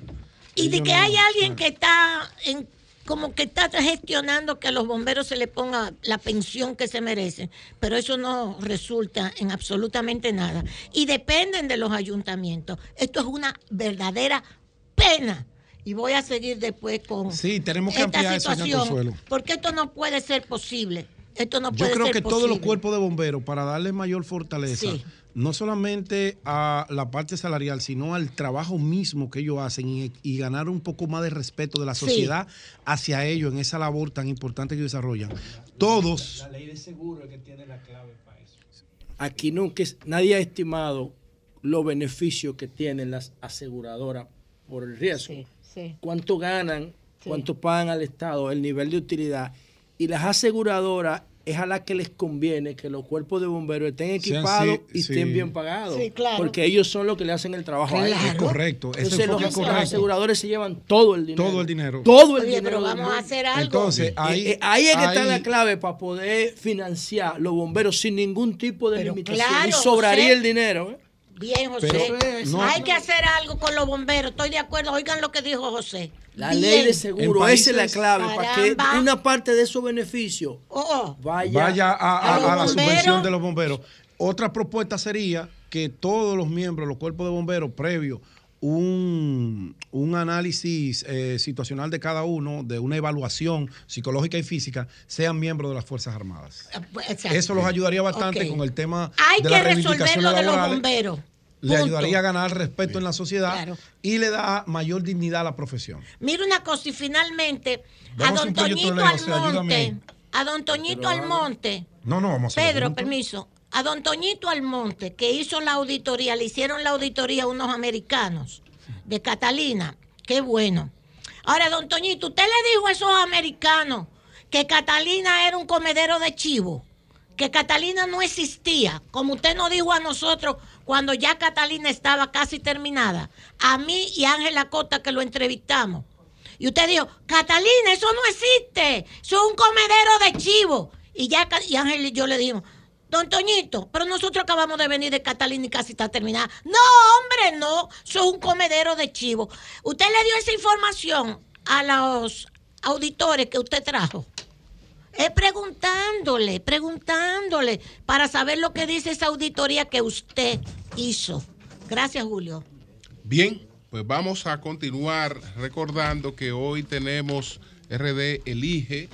Está llegando al país Sergio Zaragoza, que es el director ejecutivo de investigaciones digitales, para dar a conocer el primer levantamiento de este año de RD Elige. Buenos días, Marilena, adelante. Buen día a todos. Lo primero, nuestra solidaridad con Turquía, Siria y los demás países. Ojalá, Llovita, que podamos ir poniendo esos videos estremecedores, impresionantes de edificios mientras colapsaban, que parecen que son extraídos de una película de ficción, de una película de terror. Esos videos con las voces de, de personas bajo los escombros y mandando mensajes a través de los celulares. Por favor, sáquenme de aquí. Estoy rodeado de piedras. eh, o sea, algo desesperante. Ya hay una serie de mensajes de líderes mundiales en solidaridad con Turquía, con Siria, con los demás países y ofreciendo apoyo. Me imagino que toda la cooperación internacional se mueve desde grupos como los Topos en México, que ya tienen décadas de experiencia. Tengo la información, eh, creo que debe estar actualizada. Ese grupo se ha dividido, eh, no son los originales, pero bueno, rescatan cada vez que hay una tragedia de este tipo, se movilizan en cuestión de horas para ir a salvar vidas. Está Médicos Sin Fronteras, está la Cruz Roja y luego las ayudas que puedan ofrecer eh, los diferentes países. Cada vez que hay una tragedia como esta, uno lo siente, lo lamenta y sobre todo piensa en las personas que conoce. En mi caso particular, pienso en una periodista con la que trabajé en CDN en su primera etapa, que se ha especializado en salud y ahora vive allá, Dashira Martínez.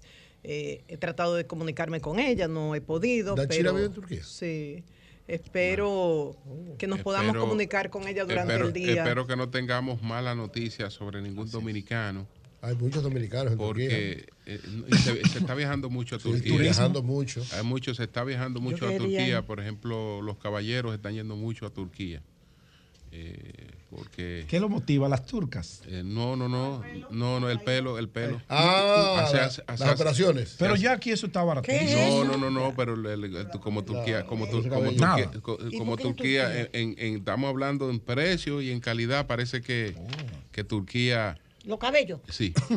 Eh, sí, sí, Además del Sí, sí. turismo, del atractivo turístico de Sí. Turquía, que está motivando a muchos, muchos dominicanos, ir. operadores a, a Sí, visitar allá. Muchos, muchos caballeros que están eh, Pero no para ponerme pelo. viajando a. Turquía. Ojalá que tengamos la oportunidad de hablar hoy con Dashira en su condición de periodista y que reporte para el sol de la mañana. Lea y el equipo de producción están gestionando una comunicación con la embajada dominicana allá. Eh, ya las ustedes Lea. saben que esta noticia está en desarrollo, como dijo Julio más temprano y Manegonte creo que lo reiteró, hubo una réplica casi similar a ese, ese movimiento primero que Van fue de 36, ¿eh? 7.8 Van 36 réplicas. réplicas. Esto ocurrió a las 4 y 17 de la mañana, hora local, aquí cerca de las 9 de la noche. Desde ayer domingo estábamos recibiendo estas informaciones. Ya se habla de más de mil muertos en Turquía.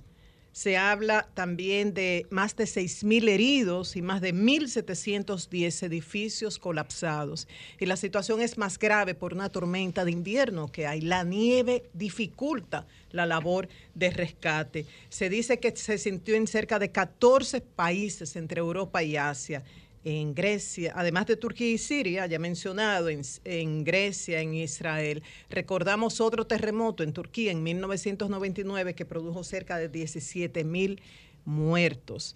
El Servicio Geológico de los Estados Unidos ha estimado que el número de muertes podría sobrepasar los 10.000. ¿Y esto por qué? Por los resultados de eventos similares, de terremotos históricos. Se dice que este es uno de los más dañinos en la región en, los últimos años y por la vulnerabilidad de las estructuras en las zonas afectadas. Ustedes saben que si algo bueno tiene la ingeniería sismoresistente es que cada vez que se produce un evento de este tipo, evalúan cuáles edificaciones resistieron, cuáles edificaciones colapsaron y de ahí van actualizando los códigos vigentes en cada país. Y esto es una información que ya uno lo conoce gracias a especialistas como el ingeniero Leonardo Reyes Madera, que ha insistido en que si tienes un edificio construido con los principios de la ingeniería sismo resistente, el edificio es flexible y se mueve junto con el movimiento de la tierra. Claro, a eso hay que añadirle la, calidad de la tierra, si es rocosa o blanda. En el caso del terremoto de Haití era blanda. La profundidad, la profundidad de este fue de 17.9 kilómetros, el de Haití fue de 10 kilómetros de profundidad. A menor profundidad, ya ustedes saben, se siente mucho más. Entonces, de ahí la importancia de actualizar con, con los códigos modernos las edificaciones que tenemos, sobre todo escuelas y hospitales. Eso por un lado, eso es vital. Estaremos dando seguimiento a esta noticia en evolución en Turquía. Por otro lado, hace poco nos referimos al tema del e-ticket, ese formulario electrónico que uno llena para entrar y salir al país, que para muchos está muy bien y para otros será un problema. Y personas como Isaac Ramírez, un comunicador especialista en ciencia y tecnología, decía, hay una debilidad en la página de migración que está siendo aprovechado por los que él llamaba estafadores. Entonces, cuando comentamos eso, junto a testimonios de familias que específicamente el 6 de enero, entre otras denuncias, el 6 de enero habían perdido su vuelo cuando intentaban regresar a República Dominicana desde Miami, eh, no, nos faltaba una posición, la de turismo, y ya la tenemos y por eso la queremos resumir. Conversamos con Jacqueline Mora, ella es viceministra técnica de turismo. Es una profesional que yo entiendo que con la posición hay determinada, determinados datos que tú no puedes dilucidar públicamente, eso yo lo entiendo, pero fuera de esa limitante, yo particularmente creo en lo que dice Jacqueline, porque Jacqueline es una profesional número uno A. Yo le he dado seguimiento en diferentes posiciones que tiene y creo en lo que dice. Entonces, voy a hablar de, lo que comentamos. Dice, este formulario no, no lo hace República Dominicana por iniciativa propia. Otros países lo hicieron primero, era una neces- necesidad. Eso estaba en carpeta como desde el 2018. ¿Qué pasó? La pandemia lo aceleró. Había que eliminar lo del papel, ustedes saben, eso fue típico, digitalizar todo.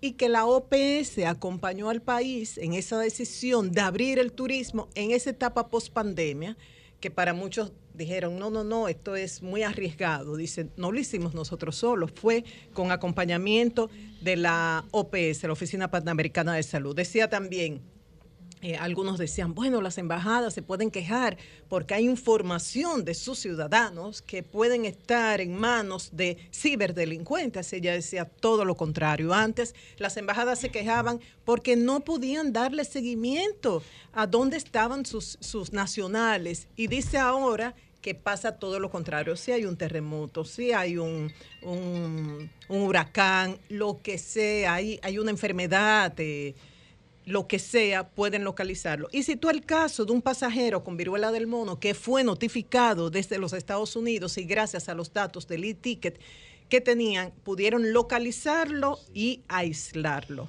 Dice que esto tiene también un, impresionante efecto en términos de turismo, que aunque todos los datos los maneja migración, hay datos genéricos como género, edad, eh, de dónde viene y eso, que los maneja turismo y de ahí sacan conclusiones, diseñan estrategias. Dice, ya no tenemos que gastar muchísimo en publicidad porque focalizamos la publicidad acorde a estos datos. En cuanto a las denuncias, de supuestas estafas, dice ella, a República Dominicana entran y salen cerca de 14 millones de personas cada año. De esto, dos o tres denuncias, dice ella, es que se destaca lo malo, no lo bueno. Dice, es el único formulario internacional que está en siete idiomas, en inglés, español, italiano, francés, ruso, portugués y alemán. Que la página se ha estado trabajando eh, con las líneas aéreas para que tan pronto el pasajero compre el ticket, se le informe dónde puede llenar este formulario a nivel electrónico, que ningún proceso está exento de ciertas dificultades. Decía al propio presidente de la Junta de Aviación Civil, Marte Piantini, eh, le ocurrió que él iba de Miami a Colombia, eh, se tardó llenándolo, perdió el avión. Dice, a nosotros nos toma como dos minutos llenar ese formulario. En el caso del, for- del formulario de Colombia, toma como 20 minutos llenar eso.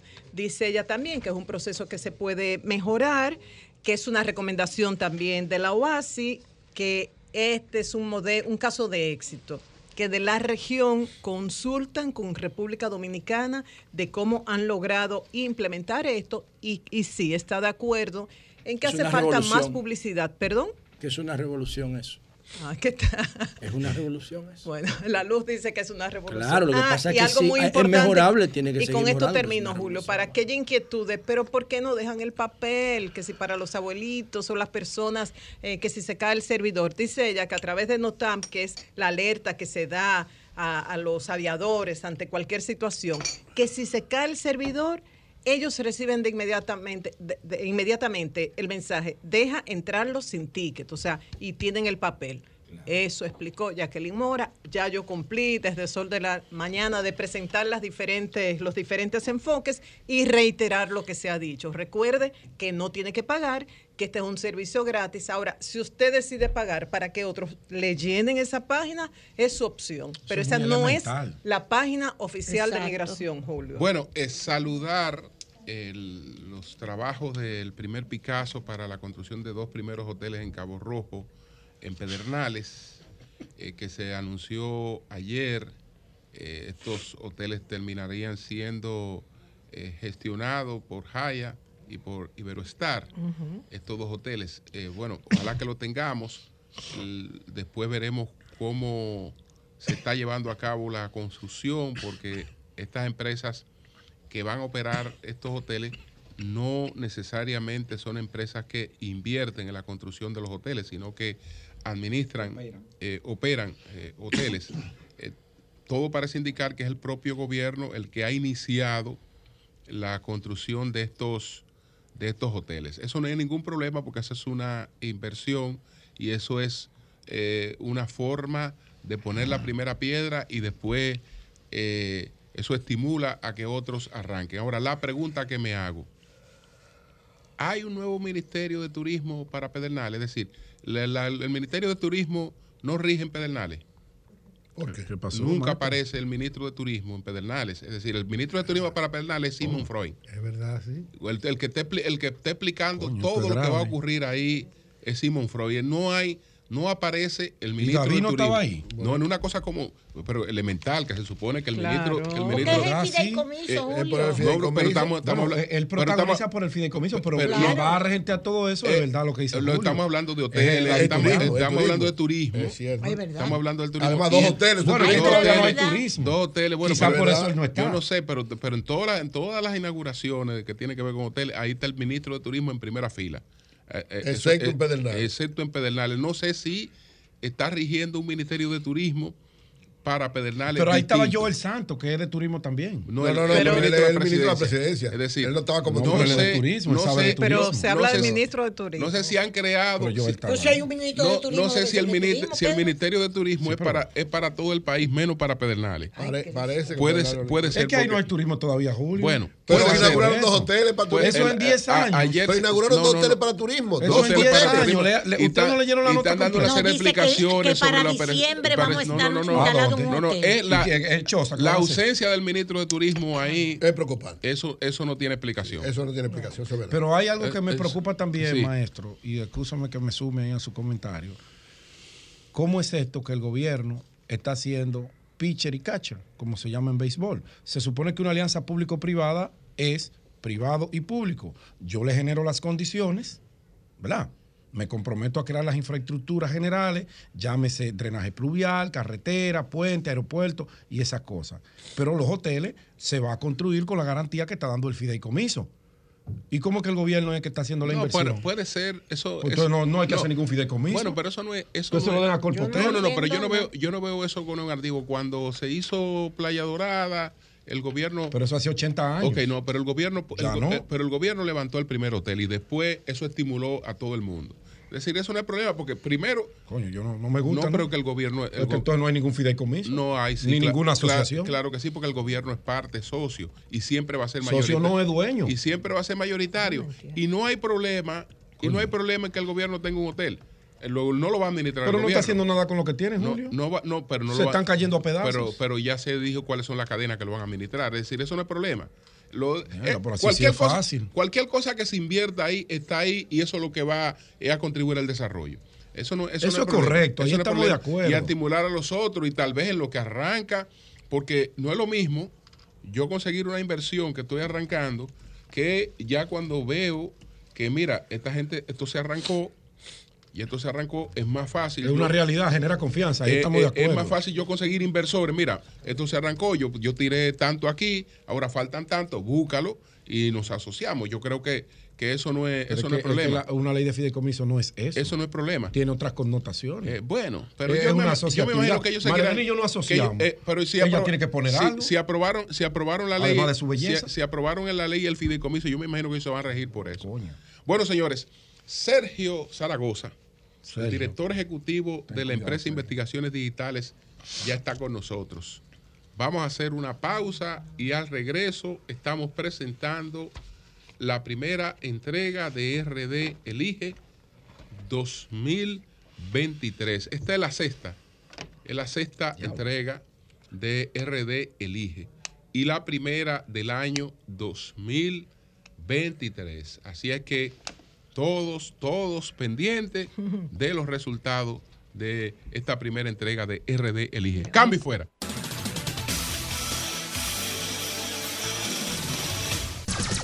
Sol 106.5. Bueno, señores, Sergio Zaragoza, director ejecutivo de investigaciones digitales, está con nosotros para presentar la sexta entrega de RD Elige, la primera del año 2023.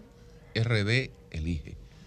Buenos días, Sergio, ¿cómo estás? Gracias, Julio. Muy buenos días. Muy bien. Pues llegando a Dominicana a presentar lo que levantamos del 30 al 3 de febrero eh, a 3.093 dominicanos, eh, lo que viene a ser la primera encuesta del 2023. Del 30 de enero al 3 de febrero. Del 30 de enero al 3 de febrero, eh, la primera encuesta del 2023, ya la sexta entrega de RD Elige en conjunto con RCC Media. Ok, ¿cuál es la base del, del levantamiento? ¿Cómo se hace esta encuesta? La encuesta se hace en eh, usuarios de eh, redes sociales, específicamente de la red Meta, o sea, lo que es Facebook, Instagram, WhatsApp y eh, los partners de eh, publicidad de esta, de esta red de Meta. Messenger. ¿Cuál es la cobertura, cuál es la cobertura en República Dominicana? Eh, esta, este tipo de redes sociales llegan alrededor del 87% de los dominicanos. Así es. Bueno, pues vamos a presentar, Sergio, cuáles son los cambios que hemos tenido eh, en esta RD Elige, eh, por lo menos en relación con, con la última que presentamos y, y si tenemos la posibilidad de ver cómo ha ido evolucionando la cosa, porque ya llevamos seis. ¿Qué tiempo hace de la última? Unos tres meses ya. Las- ¿Fue la- diciembre o, no, o a finales En de diciembre noviembre? no se publicó. Fue en noviembre, Fue noviembre. La última fue en O sea, noviembre. Tenemos como 60 días, sí. Sí. Ok. Ok. O Bueno, sea, para todo diciembre y todo enero. Sí, correcto. Sí.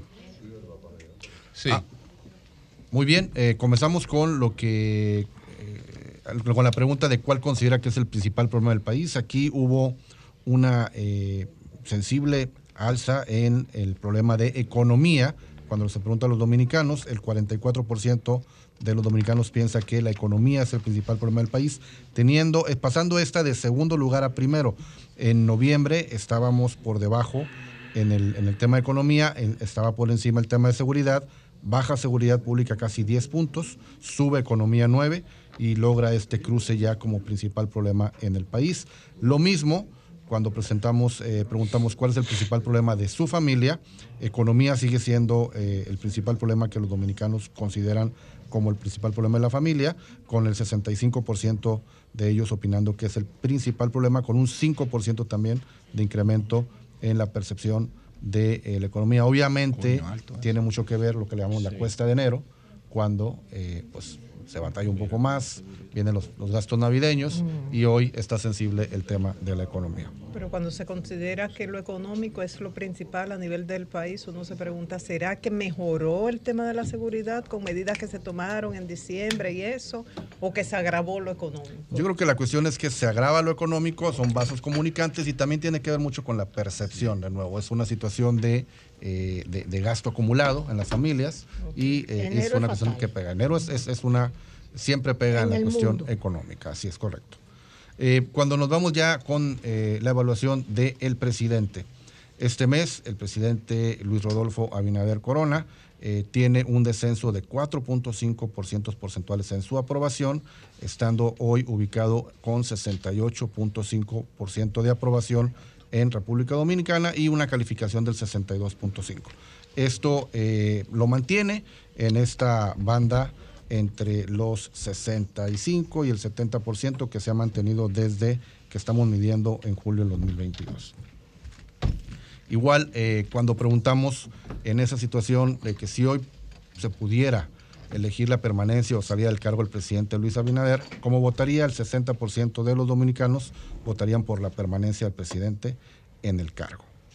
Eh, con respecto a eh, la aprobación de los gobernantes e instituciones, la presidencia de la República tiene 68.5, la vicepresidencia 66% de aprobación, los diputados 56%, los gobernadores 55, senadores 55 y la que está más golpeada pues el sistema eh, judicial, los jueces de la Suprema Corte de Justicia con 55.2 teniendo un, también un descenso en su aprobación este mes. En cuanto a la calificación nacional de los titulares de los principales cargos públicos del país, el, eh, el titular con mejor eh, calificación es David Collado del Ministerio de Turismo con un incremento de 3 puntos porcentuales este mes con 79.6. En segundo lugar, Miriam Germán, Procuradora General, con 63. El presidente Luis Abinader, en tercer lugar con 62.5. Raquel Arbaje, primera dama, con 62. Y Carolina Mejía en eh, quinto lugar con 60.4 en cuanto a la calificación, donde medimos prácticamente a todos los, los, eh, los que ocupan algún cargo en el gobierno. En cuanto a la cuestión de autonomía, eh, preguntamos, en la realidad, ¿qué tan autónomo considera que es eh, diferentes instituciones? El Banco Central se lleva el primer lugar con 58.8, la Defensoría del Pueblo, que está incrementando poco a poco el, el asunto de autonomía y credibilidad entre los dominicanos, 58.2, la Procuraduría General, que hoy baja eh, vemos todos los sistemas de seguridad pública de alguna forma un poco golpeados este mes, con 57.4. El Tribunal Superior también baja, con 56.4 en la cuestión electoral. La Junta Electoral, 55.5. Y bueno, nos vamos al eh, nivel de confianza de las instituciones. Preguntamos qué tanto confían del 0 al 100 en distintas instituciones. Las universidades siguen teniendo la preponderancia en cuanto a confianza con 68.9, la iglesia o las instituciones, las iglesias con 68.8, Presidencia de la República en tercer lugar con 66.3 y el Banco Central con 65. También tenemos ahí la Defensoría del Pueblo, que de nuevo está teniendo una atracción interesante, con un incremento de cuatro puntos este mes en confianza, con 60.3. Con respecto a las figuras públicas, los 10 mejores posicionados del país este mes. En primer lugar, y mantiene ese primer lugar, David Collado con 77.9 de posicionamiento. Recordemos que el posicionamiento es el nivel de conocimiento y la calidad de ese conocimiento. El presidente Luis Abinader en segundo lugar con 70.4. Raquel Arbaje, primera dama de la República en tercer lugar, que mantiene también ese tercer lugar con 70.3. En cuarto lugar, Raquel Peña, que mantiene también el cuarto lugar con 65.7. En quinto lugar, la directora general de eh, ética del PRM, Milagros Ortiz Bosch, con 61.5. Y el que da de alguna forma una sorpresa este mes, que son dos personas que eh, de alguna forma suben en su posicionamiento en, dentro de esta eh, tabla de posicionamiento de políticos nacionales, es el presidente de la Cámara de Diputados del PRM, Alfredo Pacheco, que su índice es de 59.1, subiendo tres puntos. La que entra en la tabla, que sube cinco lugares del 15 al lugar número 10, es la ministra de Cultura, Milagros Germán, que tiene un incremento de casi 5 puntos porcentuales este mes en su presencia en los, vaya, eh, reflectores políticos.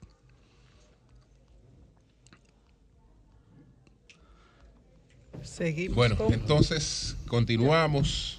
Si, si gusta, nos vamos al, al tema. ¿Los partidos? De los presidenciables. Ah. Los presidenciables. Y los partidos Ahí, políticos. ese tema es bueno. La parte interesante también Estoy de- nervioso. del mes. Eh, cuando le preguntamos a la gente, ¿votaría por Luis Rodolfo Abinader como corona, como presidente de la República Dominicana para el periodo 2024-2028? 57.6% de los entrevistados dicen que sí, 37.9% que no. Eh, teniendo ¿Cómo, varía, ¿Cómo varía eso? este relación- mes tiene un descenso de 7.2% en el sí. ¿Siete puntos? Siete puntos, es correcto. Siete puntos de baja en Abajo esta percepción de voto. Cuando nos vamos a la misma pregunta con Abel entusiasmes Martínez. tanto, Adelante. Uri, espérate. Pues yo no estoy entusiasmado. Pues tú ¿Cuá- vives para abajo. que- No, dije, espérate. pero ¿cuánto fue que bajó? ¿Cuánto fue que bajó? Pero pero espérate. espérate. Pero ¿cuánto fue que bajó? Que estamos en enero. Pero eh. ¿cuánto fue que bajó? Pero adelante, va- va- va- Oye, pero lo digo con un ánimo, como Sí. que ya ¿Verdad ganamos las elecciones. Ya ganó. Pero adelante, ahora. Siga, sí, por sí. favor. El Bueno, Espérate. vamos, Cuando te den el tablazo. Bueno, ahora nos vamos con la siguiente pregunta. Pero Respóndeme, ¿cuánto fue que bajó? No te, Que siempre. no te, no te- Ya no te entusiasmes, no que mucho, que, creo que Abel bajó eso. también. ¿Cómo dijo Julio? Que Abel bajó. Bueno. Nos vamos con Abel. Ah, pues llegó a subir. ¿Eh? Abel Ah, tiene pero Leonel subió. 39.9. Yo no sé. eh, la misma Abel. pregunta, ¿votaría por Abel Martínez como presidente Abel. de República Dominicana para el periodo 2024-2028? 39.9% de los dominicanos dicen que sí, 47.8% que no. Baja Abel, 2.4%. ¿Pero cuánto tiene? este mes. ¿39? 39.9. Bajó dos. 39, ¿verdad? Bajó Oye, oye, Pero eso no es un todo ¿Cuánto contra. bajó? ¿Cuánto Bajó bajó? dos. Pero que eso ¿Y no es un cuánto bajó todo. No, no, Eury, Eury, eso no es un todo contra todo, ¿eh? Pero No, no, pero pregunto, señores, ¿cuánto bajó Abel? De Señores, nuevo, vamos a no continuar. es un todo contra todos, es una pregunta específica a cada uno de los personajes políticos. Ok, la pregunta, vamos a repetir la pregunta y a dar el dato. la- pregunta es: La- la- vamos con el tercer personaje. Votaría por Leonel Fernández como presidente de República Dominicana para el periodo 2024-2028. De nuevo, es una pregunta Abierta, que, sí, sí. que tiene no abierta, tiene cuatro escenarios. Seguro sí, quizás Ah, sí, bueno, no cuatro. sé, quizás no, seguro no. Ok. El 33.7 eh, dice que sí, sí. que está entre los sí, entre seguro sí, quizás sí. Y tiene un incremento este mes, Leonel Fernández, de 3.7%. Subió tres puntos. 57.8 dice que no. Leonel tiene 36. 33.7 A favor. Sí. Sí, a favor, es correcto. Y Abel, 39.9. 39.9. adelante, Lo adelante. que es de ti, no, Margot. Cuando, Adelante, e información. adelante, adelante. cuando preguntamos si el presidente Luis Abinader debería o no debería presentarse a la reelección en 2024, el 57, una mayoría bastante amplia, el 57.3, dice que sí se debería presentar ante este escenario de reelección. Cuando preguntamos si el presidente Luis Abinader decide presentarse a la reelección, ¿quién debería acompañarlo en la boleta como vicepresidente? Eh, David Collado es la primera opción con 42%, eh, la ministra Peña con 23.3% y Carolina Mejía con 21.3%. Si el presidente Luis Abinader decide no presentarse a la reelección, ¿quién le gustaría que fuera el candidato del PRM y sus aliados? Por amplia mayoría, con un 60%, se lo lleva David Collado. Y en segundo lugar, con solamente un 10 puntos, eh, Carolina Mejía. La pregunta interesante, si el PLD y la Fuerza del Pueblo se aliaran para presentar un candidato unidad en el 2024, ¿quién le gustaría que fuera ese candidato? 59.5 opina que eh, Abel Martínez. Ojo, con un 4.7% de disminución también en, este, en esta pregunta. Y eh, 40.5 con Leonel Fernández, con un 4.7% también de incremento. Sobre las elecciones del 2024, ahora en partidos. Si las elecciones de 2024 para presidente de la República Dominicana fueran hoy, ¿cuál opción votaría? 52.4% votaría por el PRM, 20.1% por el PLD y 17.4% por la Fuerza del Pueblo. Estamos con un incremento de 4.2 en este último partido de la Fuerza del Pueblo. Si hoy fueran las elecciones a presidente de la República Dominicana, ¿cuál opción votaría? 49.9 por Luis Abinader, 21 20% por Abel Martínez y 18.8% por Leonel Fernández. El único que incrementa su intención de voto este mes es Leonel Fernández con 3 puntos porcentuales de incremento. Los indecisos son 8.4% de la población entrevistada. Ante la pregunta, yéndonos a dos candidatos solamente, en el caso de que PLD y Fuerza del Pueblo unieran fuerzas y esfuerzos, eh, ¿por quién votaría? 52.2 por Luis Abinader y 33.8 en el escenario de Abel Martínez. Si nos vamos al segundo escenario, 53.9 por Luis Abinader y 28.7 por Leonel Fernández. Estos son los temas de la política de este mes. Bien, vamos con otros temas, eh, entonces para que después hagamos algunas preguntas sobre, sobre los resultados que hemos, que hemos visto hasta ahora. Bien, hay temas de coyuntura que son temas mensuales que se, que se Sí. miden de diferentes temas. ¿Cómo calificaría el desempeño del Poder Judicial en República Dominicana? Que es donde hemos visto que está el Poder Judicial un poco golpeado este mes. El, el Poder Judicial lo califican con 47.7 de calificación, es decir, 32.7 entre malo y pésimo y 28.1 entre excelente y bueno, con un 39.2% de regular. En el, eh, en el una pregunta sobre la Virgen de Altagracia. ¿Qué tan devoto es usted a la Virgen de Altagracia? El 61.5% de los dominicanos son muy o algo devoto. ¿Qué opinión tiene en esta cuestión ya de eh, la independencia de eh, República Dominicana? ¿Qué opinión tiene sobre Juan Pablo Duarte? Tiene un muy buen posicionamiento, un 95.5. En la cuestión de los jóvenes, ¿cómo evalúa el apoyo que reciben los jóvenes dominicanos para su desarrollo? Hay una calificación del 51.5 en estos programas y una aprobación del 65.3. Ante la pregunta, ¿qué tanto se apoya a los jóvenes en República Dominicana? El 51.5 dice que poco o nada. Y nos vamos ya a unas preguntas ya más con respecto al Día del Amor y de la Amistad, el mes de febrero, el mes de San Valentín. ¿Cómo piensa celebrar el Día de San Valentín? 65.4 dice que saliendo con la pareja, 60.1 con una comida o cena romántica, 53% regalando chocolates o dulces y el 50.3% de los dominicanos, una ligera mayoría contra un 49.7 dice que teniendo sexo. 41. Ah, pero está bien. Vamos, vamos a repetir el dato de San Valentín. Sí, vamos a repetirlo completo. El sexo no es regalo. Eh, mira, el sexo sí es regalo en San Valentín, José. En, terce- en cuarto lugar está teniendo sexo. En primer lugar, saliendo con la pareja. Sea, Bueno, salir con la pareja implica sexo al final. no necesariamente. la pregunta es muy específica. Yo creo que la pregunta es muy específica. Salir con la pareja es ir a, a cenar, qué llevarla al parque. ¿Al parque? Un 14 Salir, de febrero. salir, salir. Al parque Eh, sin seguridad. Bueno, Hoy, ¿cómo diablos va eh, ¿Cómo es, doña? Llévala aquí al parque. me Llévala, lleva- ¿eh? Mira, Oye. a mí el que me lleva a un parque termino con él inmediatamente. Estamos ante la cuesta de enero, hay que ser considerados Ah, también bueno, con ok, la pareja, ok. pues, de alguna forma. Ah, bueno. En enero sí. se Segundo, comida o cena romántica, que no necesariamente va a cerrar en alguna otra situación, Todo regalando chocolates o dulce, 53.5, teniendo sexo, 50.3, es decir, la mitad ser. de los dominicanos que tienen pareja van a celebrar este San Teniendo Valentín, sexo. Al final todo termina en sexo. regalando flores Dice René, 41.1. presidente, ¿no? Saliendo Sí. con amigos 39, con una ta- carta o tarjeta 35, regalando peluches o globos 26. Oye, esa vaina de que y ante todavía. esto, la cuestión ya de la sexualidad en los dominicanos, La- mujeres preguntamos quieren que le depositen Sí, que adelante. bien eso. ante la cuestión, La ante los- las eh, vaya costumbres sexuales de los dominicanos, recordemos que esta es una, una encuesta abierta, 3000 más de 3.000 dominicanos eh, opinaron sobre esto. En promedio, ¿cuántas veces a la semana tiene relaciones sexuales? Ahí, Cuidado ahí, atención. cuidado ahí, que hay gente que. 26.6 dice que cero. ¿Cómo? 25%. Ay, el Ah, pero está mal. Pero, tal vez no tienen pareja, Esta más que hay gente, que po- ya yo ¿no? sé por qué la gente está aburrida en Cero. la calle. Eh, Y 37.5 que entre Atención, una Lea. y dos veces por semana. Que vamos está bien. bien. 22.4 entre 3 y 4. Esos son unos habladores. Y el 13.5, el 13.5 son los tigres. El 13.5 dice que 5 o más veces a la es un semana. hablador. Es un El promedio, El de semanal, edad. ¿Cuál es? el Ah, pues promedio semanal trabajo. dominicana son dos. No, Eso, ese eso está promedio. bien. Claro. Eso está dentro, dentro de la lógica. Eh, tú, de la- tú estás en ese promedio. No, Vámonos yo- a- no es ¿qué- personal, qué- pero qué otro- si tú eres una persona con una agenda, Porfa. Sí, claro. Señores, el promedio es dos con tendencia a uno. que Bueno, dicho sea de paso, el entonces, ¿qué ser humano es el ahí? único Eh, animal que nada tiene más, siguiendo el mismo tema sobre la cuestión sexual, ¿qué día los prefiere bonobos. tener relaciones sexuales?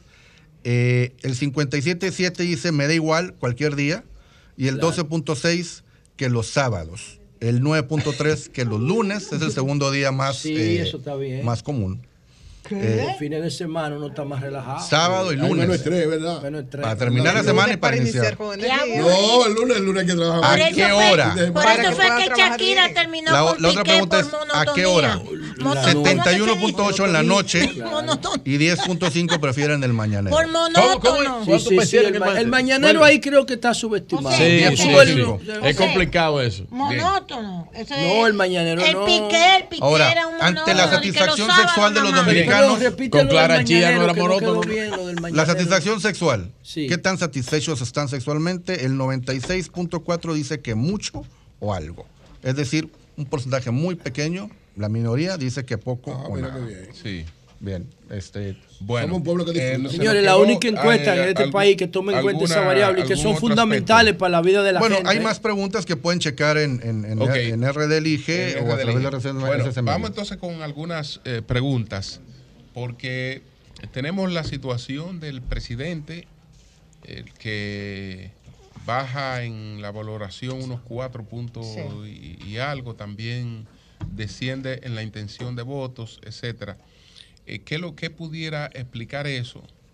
Eh, porque venimos de, de diciembre, diciembre es un mes del gobierno. El- entonces, ¿qué, qué pudiera explicar eso? Básicamente la, la baja actividad de diciembre, enero, que normalmente es una baja La actividad economía, política. a- la economía, al estar en primera preocupación, vincula eso al presidente. de- de- puede ser Al gobierno. puede ser una variable que afecte en la aprobación presidencial obviamente la cuestión de percepción Sí. normalmente se termina el año con una alza en cuanto a el optimismo que se puede tener tanto en política como economía como en la familia y se inicia el año eh, generalmente un poco castigado en el tema de eh, percepción y aprobación de cualquier gobernante y eso sucede en prácticamente muchas partes del mundo. En la quinta entrega, ¿cuál era el posicionamiento que tenía Abel Martínez y cuál tiene ahora? ¿Cuál era el posicionamiento que tenía Leonel Fernández en la quinta entrega y cuál tiene en la sexta? Subió Leonel. Bueno, en Sí. cuanto a posicionamiento, Abel, Abel se encontraba dentro de los 10 primeros lugares en, a nivel nacional y él tiene una, una baja de 5.4%. O sea, ¿Cómo? él- sí, él traía alrededor del 53% y baja al eh, 48.7% de un mes. Eh, te- Y en el tenemos caso, sí, en el caso, para, vamos a completar, Sí, sí, pero sí. en el caso, en el caso de Leonel. Leonel tiene un incremento en su posicionamiento. Estamos hablando, a ver, déjame encuentro el dato aquí, de cuatro puntos porcentuales en su posicionamiento. Y en intención de votos. Entonces ¿cuál lo que la vas a ver lo sube Leonel. Sí. Prácticamente. Eh, eh, sí, Sí. y en intención de votos, La ¿cuál, suma era la, cero. cuál era la situación en la quinta entrega y cuál era la situación eh, y cuál es en, En esta, en esta entrega? ¿Cuál era la situación del PLD en la quinta entrega y cuál es la situación del PLD en la sexta entrega? De nuevo, Abel Martínez en la intención de voto eh, disminuye 2.4 este mes. Pasa de tener 41, de 41% a tener 39.9. Y eh, Leonel Fernández sube 3.7%. este ¿Cuánto mes. tenía Leonel? 37% tenía el mes pasado. Ok, Y hoy tiene 33.7. perfecto. Eh, entonces, ¿cómo tú ves, cómo tú ves el, pano- el- el panorama en cuanto a las tendencias que se han seguido eh, hasta este momento? Bueno, hay un tema que de alguna forma, el, el- vaya, el bono democrático de Abel como que está teniendo un ligero desgaste. Eh, habrá que ver qué, qué acciones políticas toma eh, ese partido político con hoy su liderazgo eh, con, con Abel Martínez hacia adelante en cuanto a recuperar la confianza de los dominicanos para eh, seguir incrementando la intención de hay, voto. hay que decir, bueno, aunque nosotros no, yo particularmente no cito ninguna otra encuesta ni nada por el estilo, no quiere decir que no vea eh, números, que ese dato es totalmente coincidente con otras encuestas. Es decir, ¿Cuál, en- Julio? Que bueno, que en diciembre, enero, Abel se bajó. registró una baja en el caso de, De Abel. de Abel. Eso es consistente con otros estudios que hemos visto. Sí, y, un, y, un, y de nuevo, un incremento en la intención de voto de Leonel. De Lionel es Son vasos comunicantes, son vasos comunicantes. Eh, eh, Es una teoría que hemos establecido en este programa, que yo le he dicho mucho, que yo le llamo la suma cero, porque ellos se restan los unos a los otros, cuando uno baja el otro sube, y así se mantienen. Eso es una teoría de suma cero. Es correcto. Ok. Bueno, no tenemos, no tenemos todavía, ya veremos en el futuro cómo nos aproximamos al tema de las alcaldías. Sí. Porque ya, Ya. arranca la campaña de- para las elecciones que son en un año de la- para las alcaldías. Es correcto. Buscaremos medir a los eh, posibles candidatos para las alcaldías, que también es dato importante, porque también esto es una cuestión que suma a los partidos políticos hacia la presidencial del 2024. Sí, y, y fuera bueno, porque que son muchos. Ha- Habría que hacerlo por la el porciento poblacional, las- los 20 municipios, 15 municipios más importantes. Aprovecho para preguntar. Complicado todo eso. Eh, por ejemplo, en la situación de Mexicana, Mexicana, en el caso de México elige, ¿cómo está López Obrador? Súper cómodo de. Bueno, López Obrador ha tenido eh, un incremento en su aprobación el, el mes de diciembre. Este mes de enero apenas sacaremos la encuesta en una semana más. Eh, la tendencia de él hasta ahorita, al parecer, también es muy parecida, es a la baja. Eh, y eh, la cuestión ahí, el bono democrático del presidente López Obrador ha ido desgastándose por... Cuando hablamos de bono democrático, ¿qué, qué estamos hablando? ¿Qué Estamos decir? hablando de el empuje que él tuvo como candidato presidencial, que ha sido el candidato más votado en la historia reciente del país, en México. O sea, él, él- alcanzó casi el 53% de la votación en el país. Llegó con un, vaya, con mucha esperanza por parte de la población en cuanto a lo que sería el cambio en México, a los sistemas democráticos, el combate a la corrupción, pero se ha visto involucrado en temas junto con su familia Mm. eh, muy complicados de corrupción. En el caso de uno de sus hijos involucrado en el Solamente tema sus hijos, de la petrolera mexicana Pemex. ¿Sí? Un hijo de él, pues, Es decir, por la- en, No, el hermano, caso, en el caso, sí, eh, mire, y lo adelante. Sí, Sergio, eh, en el caso de figuras emergentes en México, ¿alguna figura a resaltar de las figuras emergentes para ocupar O- o que- el, o- el cargo de, de López Obrador? Y- Exacto. ¿Y quién, quién eh, a- a- para Sí, complementar no- lo no que dice Virgilio, en México no tiene reelección. Y yo he visto Cinco algunos nombres que se barajan. ¿A quién prefiere López Obrador para que lo suceda? Bueno, en él, tiene lo que le llaman el- lo que le llaman las corcholatas, eh, ¿Qué es que es lo ¿Qué que es las bautizó. Las corcholatas son las, las taparroscas o los, eh, la- los, los tapones de, de- las de la- tapas de las de botellas. las pues. botellas. Ah, ok. Él le llama las corcholatas y tiene eh, prácticamente a tres personas que está desde una cuestión inédita en el sistema mexicano porque el presidencialismo, tanto como acá como en Dominicana, es una, es una figura muy fuerte y eh, prefieren ellos, los presidentes, pues tener una preponderancia en la política. Él suelta a estas corcholatas desde hace ya un año a que hagan campaña abierta, aún estando esto prohibido por la ley en ¿Quiénes México. son? Es, es Marcelo Ebrard, que es el secretario de Ah, Relaciones Marcelo Exteriores. Ebrard, canciller. El de interior. El, El de exterior. canciller. El canciller. El, eh, Claudia Sheinbaum, que es la jefa de gobierno de la capital, de, de la Ciudad de México.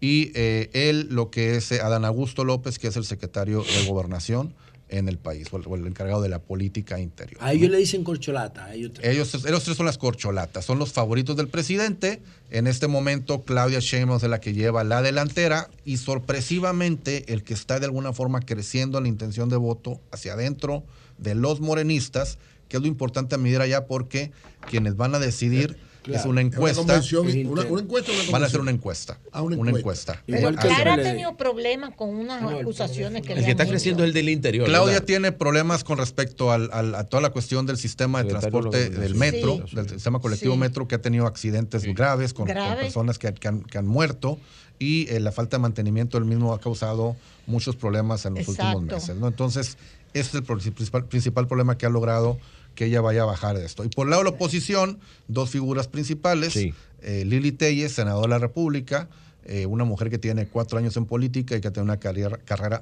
meteórica. Ella antes era conductora de un programa de televisión, eh, llega a la política a través de López Obrador, que le invita a hacer una campaña al Senado. gana, la, gana la- la- la- el Senado y a los dos años dice, este señor no es congruente, no, no me está dando lo que prometió. Soy independiente. me voy de independiente y luego se va a la oposición al Partido Acción Nacional y está hoy dentro de las preferencias electorales en primerísimos lugares Mm. junto con Santiago Krill, que es un senador que ya compitió por la presidencia de la República en un momento para, para el Partido Acción Nacional. Bueno, señores, los resultados completos de esta entrega, esta sexta entrega, ya están publicados. Lo vamos a publicar en todas las redes de RCC Media para que eh, el que quiera estudiar esta encuesta eh, en todos sus aspectos, pues pueda hacerlo. El que quiera, pues, analizar esta, esta encuesta. La encuesta eh, ya estará, va, va a estar disponible ya, ya estará disponible en nuestra página web. Ya debe estar disponible. Así es que en breve la pueden consultar completa esta sexta entrega de RD Elige. Entonces, nos vemos en la próxima, si Dios lo permite. Si Dios permite, por acá estaremos presentando la séptima. Bueno, Así los, es. los están contentos con La esta- suma cero, Así es. demostrada en Pero es encuesta. el único que subió. Bueno, Demostrada en encuesta la suma Pero es el cero. único que subió. cambio y fuera. Sol 106.5. Bien, señores, tenemos al embajador eh, dominicano en Turquía, Elvis Alan Lora, el embajador de la República Dominicana en Turquía. Por dificultades que hemos tenido con la comunicación, lo estamos haciendo por esta vía. Buenos días, embajador, ¿cómo está usted? Muy buenos días a ustedes, que siempre está pendiente de sus informaciones en la mañana. Sí, embajador, hasta ahora, ¿cuál es, cuál es la situación eh, que se vive eh, en Turquía? Bueno, como ya ustedes saben, la- a eso de las 4 y 17 de la mañana se produjo un terremoto y luego hubo varias réplicas en básicamente en el sur de Turquía, en la región que se conoce como Hatay, donde están las ciudades de Malatia, Sanliurfa, Osmaniye, Diyarbakir y Gaziantep, que fue una de las más eh, eh, perjudicadas. La, según la autoridad que gestiona los desastres y las emergencias de Turquía, conocida por sus siglas como AFAT, dijo que el sismo fue de 7.7 y tuvo su epicentro en el distrito de Parsarsik. Hay algo adicional a este terrible, a esta terrible catástrofe y es el frío imperante que hay en la zona. El mal tiempo en todo el país podría dificultar los esfuerzos de búsqueda y de rescate en las áreas afectadas. Los vuelos, no sé si ustedes lo sabían, entre eh, Istambul y Ankara al este de Turquía han sido cancelados debido al viento, la lluvia y la nieve. También eh, otra cosa que complica aún más el panorama es que la zona más afectada, Gaziantep, que está muy próximo a la frontera con Siria, es donde viven millones de refugiados sirios. Entonces miles de esos residentes se han quedado sin refugio con temperatura bajo cero y se espera que para mañana la temperatura caiga a menos 6 grados Celsius en el área, lo que va a complicar aún más el panorama. Señor embajador, eh, ¿tiene conocimiento de la presencia de, de dominicanos en, en- en Turquía? Eh, ¿Cuál es la situación? Mira, nosotros tenemos una base de datos de los dominicanos, eh, donde lógicamente no están todos eh, los que están aquí, porque hay muchos que vienen de turismo, no se, no se, vamos a decir, no contactan a la embajada, por eso siempre insistimos nosotros que los dominicanos nos contacten, muchos lo hacen, para nosotros conocer eh, eh, dónde están para casos como este. Pero hasta el momento no tenemos reportado ningún dominicano. Estamos en comunicación eh, permanente con la autoridad de emergencia y de desastre de la presidencia. Ya tenemos los números de las provincias, las ciudades donde, eh, donde peor eh, ha, ha- dado el- eh, este sismo y no hay ningún dominicano en situación vulnerable. Esa no es una zona tampoco donde, donde habitan dominicanos. Los dominicanos básicamente están aquí en, en Estambul, en Ankara hay unos cuantos estudiantes y en el área de Izmir y Bursa, que están ya un poco alejadas de, de, del lugar de, de este catástrofe que sucedió aquí en, en Turquía. Es bueno que se sepa también que no solamente ha hecho mucho daño aquí en Turquía, también en Siria. Sí. O sea, en Siria hay ya más de 500 muertos, eh, más o menos la mitad de lo que hay aquí. y las ciudades de, de Alepo, de Latakia, han sido muy, muy castigadas en, en Siria. O sea que es muy vulnerable también Siria. Se sintió en el Líbano, para todos aquellos dominicanos de origen libanés que nos escuchan, también desde las 5 de la mañana hora local, o sea, desde las 10 de la noche de Santo Domingo estamos en contacto también. Se sintió fuertemente, hubo eh, algunos desprendimientos de eh, pañetes y cosas, pero nada, nada que lamentar. Es bueno también que el presidente de la República, Luis Abinader, nos llamó, automáticamente eh, sucedió el siniestro, para ponerse en contacto con nosotros y mostrar preocupación y darnos las instrucciones para que estemos pendientes de todos los dominicanos por si han sido afectados. De igual manera también nuestro canciller, Roberto Álvarez, también está en contacto con nosotros. Nosotros ya también le enviamos notas verbales al Ministerio de Relaciones Exteriores local, eh, dándole pues eh, nuestro pésame por uh, el- el- el- la gran catástrofe que ha, ha golpeado a esta nación. En Ankara, donde está la embajada, ¿no se sintió? ¿No se sintió en Ankara? No, aquí nada. Eh, tenemos reportes de, de uno de los funcionarios de la embajada que vive en una torre más de 30 pisos, que sintió algo en las ventanas, o sea, como un- una pequeña vibración. Pero en sentido general no. Aquí lo que está cayendo mucha nieve. De hecho, ya desde ayer habían anunciado eh, la suspensión de las clases eh, en toda la, la ciudad, producto de la, la tempestad. Pero jamás nadie sospechaba que iba a pasar este siniestro en el sur. Pero en cuanto a terremoto aquí, en cuanto a temblor de tierra, podremos decir que en Ankara eh, nada, absolutamente nada. Bueno, el señor embajador, muchas gracias. El embajador dominicano en la República de Turquía, eh, don Elvis Alan Lora. Muchas gracias, embajador. ¿Cómo no? A su orden. Bye.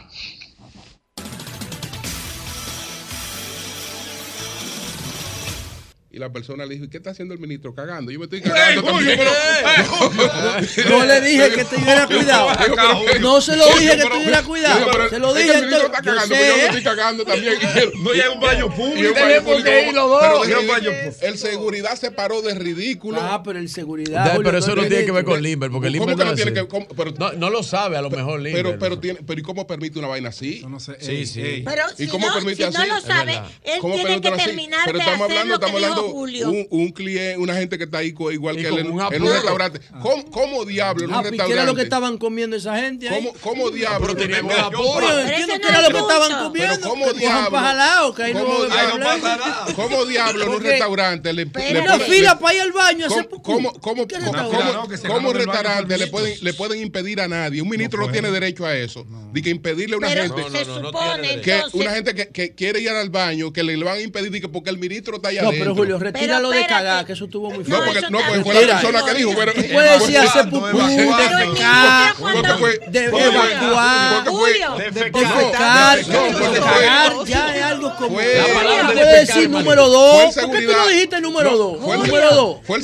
fue, el, seguridad que dijo, no, no, no, no se No, puede entrar porque, ahí, retíralo- porque, ahí está, de- está el ministro. Entonces, la persona le dijo, pero ¿qué es lo que está haciendo el ministro? Retíralo de Está cagar. haciendo esto. Yo voy a de lo cagar. mismo. No, pero ese no es el punto.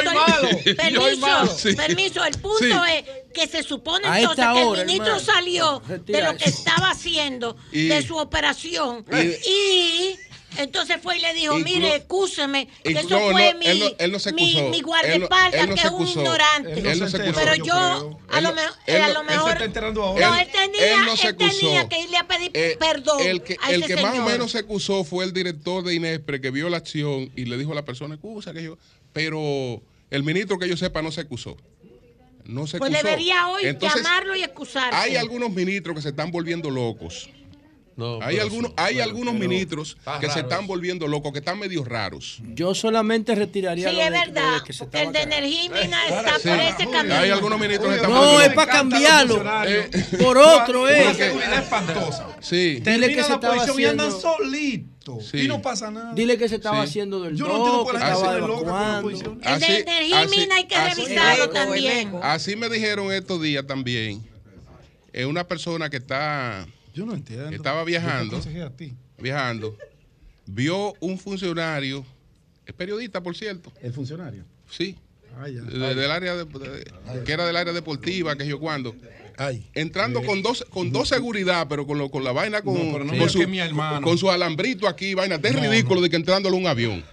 ¿Qué qué? De- sí, No, no, no, Sí, no, sí, no, sí, no. claro que sí. ¿Cómo qué, No, qué? no, ¿Qué pero claro que sí. tiene esa persona? Claro que sí, ¿Entrándolo pero- a dónde? Pero claro que sí. ¿Pero entrándolo a dónde? Sí, sí, sí, entrándole a un avión. ¿Pero cómo entrándolo a un No, no es avión? ministro, no. no es Pero, es un Julio. director, una, Y una posición tiene, una, de- tiene una vaina ahí, pero Una eh, eh, entrándolo, pero con una seguridad como que Ay, una vaina. no, no, ese no es el amigo mío, Como que una vaina del otro mundo. No, ¿eh? no, no es el amigo mío, no. Con dos seguridad, pero una vaina ridícula, entrándolo al avión. No, Porque, pero le- porque es una, porque, porque es una, es una tiene el gente- nombre de un cantante argentino que No, pero falleció. espérate, pero espérate. hermano mío, no, no, no. Son, Pero espérate. son las 9.39 minutos. José, adelante. Bueno, señores. Nada, miren. Ah, iba. Pero no con seguridad. Alterio, pero no con seguridad. Es que le daba vergüenza, mejor lo que había conmigo. Por eso es que yo aconsejo a No, Virgilio. no, Bueno, iba a hacer mi caso la durísima que viene esta semana de alimentación inteligente, pero la voy a dejar para mañana por el tema de la encuesta y todo eso. Y, lo de Turquía, que son eventualidades, lo de Turquía. Turquía, mañana sí vengo con esa cápsula que está durísima. ¿Cómo usted puede, eh, cómo usted puede desconcentrarse de la comida, distraerse de la comida cuando está comiendo para lograr una mejor masticación? Mañana voy a hablar de eso. Cómo las pantallas nos pueden ayudar a nosotros distraer la atención de la comida para mejorar la masticación.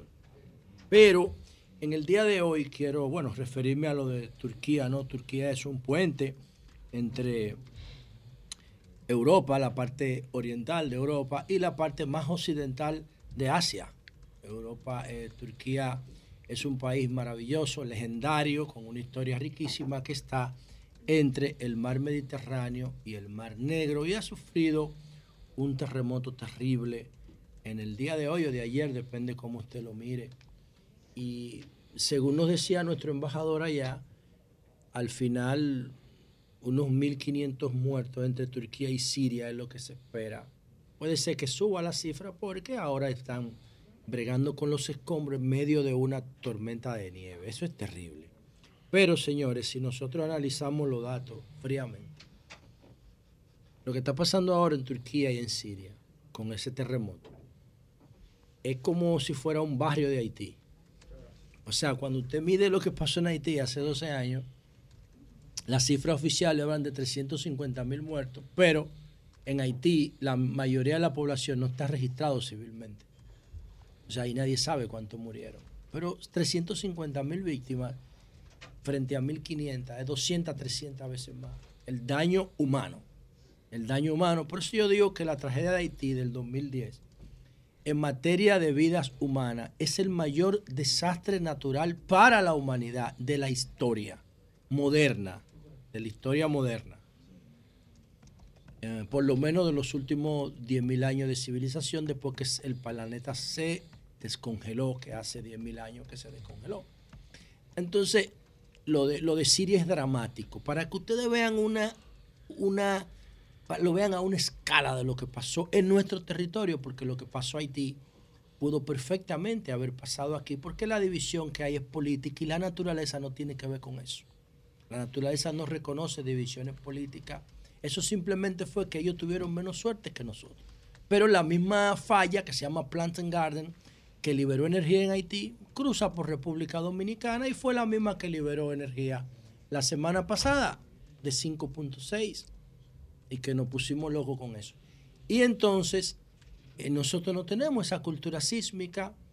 ah, tendría que ver lo del cinturón del fuego, porque recuerden que el cinturón del fuego que recorre casi toda la parte interior de la Tierra, donde estamos nosotros en ese circuito, donde está Turquía, lo más probable tenga que ver con estos movimientos telúricos que han generado eso que está pasando en Turquía ahora y lo que pasó la semana pasada en República Dominicana. Tenemos que crear, construir una cultura sísmica en las escuelas para que los dominicanos sepan qué hacer y no hacer lo que hizo nuestro amigo, el comunicador de Cotuí, que empezó a rezar, o los demás que salieron huyendo, etcétera. ¿Por qué? Porque no te sabemos qué hacer, no tenemos la información adecuada en nuestro cerebro. Por otra parte, señores, quiero hacerle una historia desgarradora. La semana pasada, en Sábana Perdida, una niña de un año y cinco meses fue violada. Oigan esto, como una niña de un año y cinco meses le puede generar placer a una persona de 23 años. O sea, esta vaina, no hay forma de tú acotejar estos datos. Que no sea que ese tipo o está enfermo Muy enfermo. o estaba bajo la influencia de drogas muy duras. Porque tenía, él, él es el marido de la, de la mamá de la niña. O Pues, sea, de las dos formas está enfermo. Una mujer joven, eh, eh, Rosani Francesca, la madre de la menor, que se metió con él y dejó el papá de la niña que tiene 20 años. O sea, es una mujer joven que puede darle satisfacción a este animal, a este, a este monstruo, Sherwin Guerrero, alias Chomi, de 23 años, que tenía la ventaja de que la mamá de la niña y la niña vivían arrimadas en su casa. Y eso a él le daba una ventaja. Entonces, como la mamá de la niña que se metió con él, estando, eh, se dejó del marido original, del papá original biológico de la niña, cogió la niña y se mudó con la niña en la casa de, de el agresor, de alias Chomi. Entonces ella salió con una amiga, deja a la niña con él para que la cuide y el tipo, no solamente, señores, señores, no, lo que dice el INASIF aquí es algo terrible. No, yo voy a buscar la forma eh, eh, más prudente de, de- de describir esto. Eh, el 29 de enero, aproximadamente a las 6 con 10 minutos de la tarde, fue eh, levantado el cuerpo sin vida de la infante O sea que la Ros mató, Ángel Dios. y Peña. Dios. La mató. Eh, Ay, Dios mío. la niña no. Ros Ángel y Peña Padilla, un año y cinco meses de edad, a causa, escuchen esto, desgarro en la región anal. Ay, Dios mío. Oigan, desgarro en la región anal con aproximación de 6 a 12 centímetros. Oigan lo que hizo ese maldito Dios animal, mío. este monstruo. Dice aquí, desgarro en la parte vaginal. O sea, las dos Aparte de... partes. Sí, en las dos partes. Ay, Desgarro ay, anal ay, ay, ay. y desgarro Ay, vaginal. no, no, Ay, no. Golpe contuso en la región frontal del lado derecho e izquierdo en la frente. O sea, el tipo la violó. Él estaba Primero la golpeó y después debe haberla violado. salvajemente introduciendo su pene en una cosa, no en un ser humano, no en un una cosa. le, produce un de- un le produjo un desgarro vaginal anal entre 6 y 12 centímetros. Pero el golpe en la frente era para tumbarla, José. Es una niña de un Una año y cinco meses que jugaba con él porque él es su padrastro. Hay que. Y hay algo que a mí, eso, él, Y él está preso. estar vivo. bueno, lo que pasa es que lo acaba, eso, eso pasó la semana pasada. Bueno, yo, yo estoy en contra de la condena de muerte, Pero pero, en ese pena de muerte, pero en un caso sí- así de No, verdad, si tú lo matas, si tú lo matas, No él deja de sufrir. Él deja de sufrir. Él- Lo él- que- él- los tigres de la victoria saben lo que hay Sí, que lo hacer. que hay que hacer. Empieza el procedimiento, empieza con un palo de coba. Sí, sí, sí, sí, sí. Entonces, si lo mata, además aquí no hay pena de muerte. una sombrilla y que la no lo van a matar, aquí no hay pena de muerte. Pero aquí hay algo importante que tomar Por en cuenta. maldita. Yo, como una, vuelvo al punto inicial, como una niña de un año y cinco meses que vive no contigo y que tú vives con su mamá, que es una mujer joven igual que tú, No entiendo, Dios mío. te puede generar placer.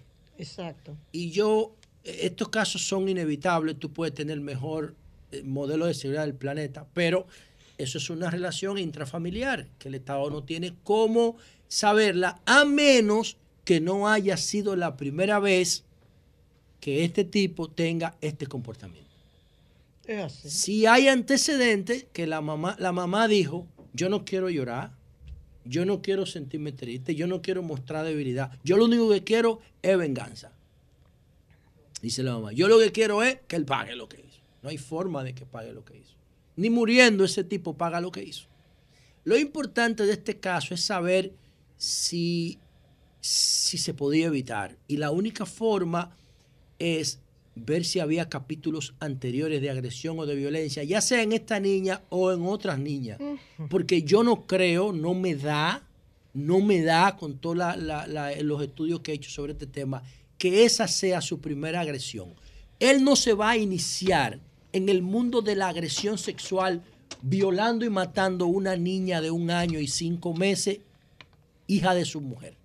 No creo que se iniciara con, con el caso de esta niñita, de Ros Angeli Peña Padilla. Creo que tiene antecedentes.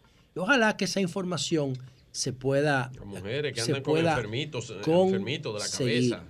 23 años. El, el marido de ella tenía 20 años y ella lo dejó, o no sé, terminaron y se metió con este de 23. El error fue que se mudó a la casa con él y ahí se crearon las condiciones para que el tipo, alias Chauvin, violara y matara, señores, una niñita de apenas un año y cinco meses. Bueno, mi solidaridad con toda la familia y la comunidad de Sabana Perdida, que hay que decir algo, Sabana Perdida nada más se hace viral por mala noticia, una comunidad tan linda, con tanta historia. Ah, yo pienso que debe haber una redefinición de algunos temas de Sabana Perdida, empezando por el nombre. Eh, no- las personas que viven en Sabana Perdida tienen que tener su autoestima afectada por vivir en una comunidad que se llama Sabana Perdida. Eso hay que cambiar el nombre para empezar a una redefinición de esa comunidad. Deberían ponerle Sabana Linda, o Sabana Alta, o Sabana Bonita. Hay un movimiento para ponerle sabana bendecida. Sabana bendecida. Está bien, yo estoy de acuerdo con eso. Sabana bendecida, sabana bonita, sabana linda. Pero no pero perdida, no por- perdida. no está perdida. Porque es que eso te afecta a la autoestima. ¿Dónde tú vives? Una persona de 15 años. ¿Dónde tú vives? ¿Dónde que tú vives? En sabana perdida. man. O sea, esa vaina como que choca, yo no sé. Eso, aunque a algunas personas le pueda dar risa, es verdad. Afecta y las la palabras autoestima. tienen energía Claro, y es, claro. sí, es cierto. Las palabras No tienen poder. cara, Entonces, Consuelo. es verdad. Yo no- coincido con Sí, la sí, luz. sí, sí. Entonces, ¿dónde tú vives? Ah, yo vivo en los Casicajos. Y tú en Gasco. Y tú en Sabana Perdida. Coño, no es lo mismo. No es lo mismo. ¿Entiendes? Entonces, eso hay que hacerle un proceso de marketing social y ponerle un nombre que le agregue valor a la comunidad, no que la reduzca, porque es una sabana perdida, bueno, porque eso era eh, una, una sabana que no tenía habitantes, que no tenía nada. Eso tiene como 200, 300 años de historia. Exacto, Pero, eso es. pero resulta Pero se que puede sí, pero resulta que ahí se volvió urbano cuando hicieron el quinto centenario. Entonces todas las personas que vivían ahí le dieron la opción a que se mudaran para allá y no hicieron ese proceso de adecuación de marketing social y se quedó la barriada como una potencia urbana, pero marginada o marginal en la marginalidad y con ese nombre que le quita muchísimo valor a el entorno y que afecta el autoestima de las personas que viven ahí. Ojalá que de la misma sabana perdida surgiera un movimiento para comenzar cambiándole el nombre a esa comunidad y ponerle, como dice Eury, sabana, Sabana bendita. bendecida. Bendecida. No, a mí me gusta más sabana bendita sabana que bendita, bendecida. Sabana bendita me gusta a mí, ¿no? Sí, sabana bendita es más fuerte fonéticamente. Yo le pusiera sabana linda o le pusiera, sí, sabana bonita, una vaina así. Pero lo de sábana perdida hay que quitárselo, pero ya. Apoyo a la luz. Y hay Muy otros bien. nombres originales, Nalga de Maco, un parque. No, oye, oye, este de, eh, de, de, Elia de Elia Piña, no, de Jimaní, de Duvergé. Ajá. Vengan a ver. Vengan a ver, ajá. ¿Y tú sabes por qué? ¿Por qué? Porque la miseria era tan grande que las casas las hacían arriba de unos palos porque todo era tan, o sea, era, era tan eh, arenoso y tan... Me decían, vengan a ver, vengan a ver esto. Que cuando pasaban por ahí le decían, vengan a ver, vengan a ver. Ve, O sea, Entonces, de vengan ese- a ver, ¿de dónde tú vives? No, yo soy de una había. comunidad que se llama Vengan a ver. No, eso hay que ¿Tú cambiar. sabes quién cambió a Vengan a ver? esa vaina. La esposa de Danilo hizo un- una... eh, Ah, pero se lo Candy. cambiaron el Candy, nombre. Sí, sí, se lo cambiaron. Candy, Se lo cambiaron. Candy, nosotros pasamos hace no hace tanto y Candy hizo un sitio para casa, para condominio, o sea, Candy, eso fue Pero, lo que me pero el dijeron. nombre ya no existe en, en Le siguen términos. diciendo, vengan a ver. Hay que cambiar, hay que cambiar el nombre. No puede ser, no puede ser. que había ahí. No, en, en Jaina hay un sitio que se llama Quema Creta. No. Claro, Sí, sí, sí. claro, en Jaina quema, llama Quemacreta, sí. Quemacreta, coño, pero ¿cómo diablo se va a desarrollar una población que, cuyo nombre sea Quemacreta? Es verdad. ¿Dónde tú vives? El barrio que macreta. En Quemacreta de Jaina. Coño, no. Hay que cambiar el nombre a eso y ponerle, qué sé yo, eh, Cresta Alta o. porque Ay, cresta, cre- No, Cresta. con ese no es malo. No es malo, cresta. Es creta. El tema de la connotación es. Entonces yo vivo en Quemacreta. Porque no es Quemacresta, es Quemacreta. Llévalo. ¿Y por qué le llamaban y así? fuera.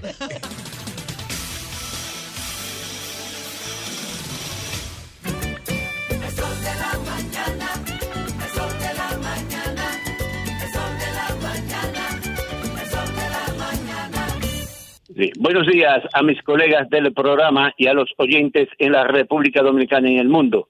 La temperatura promedio para hoy será de 46 grados, estará semisoleado y no se sentirá tan frío.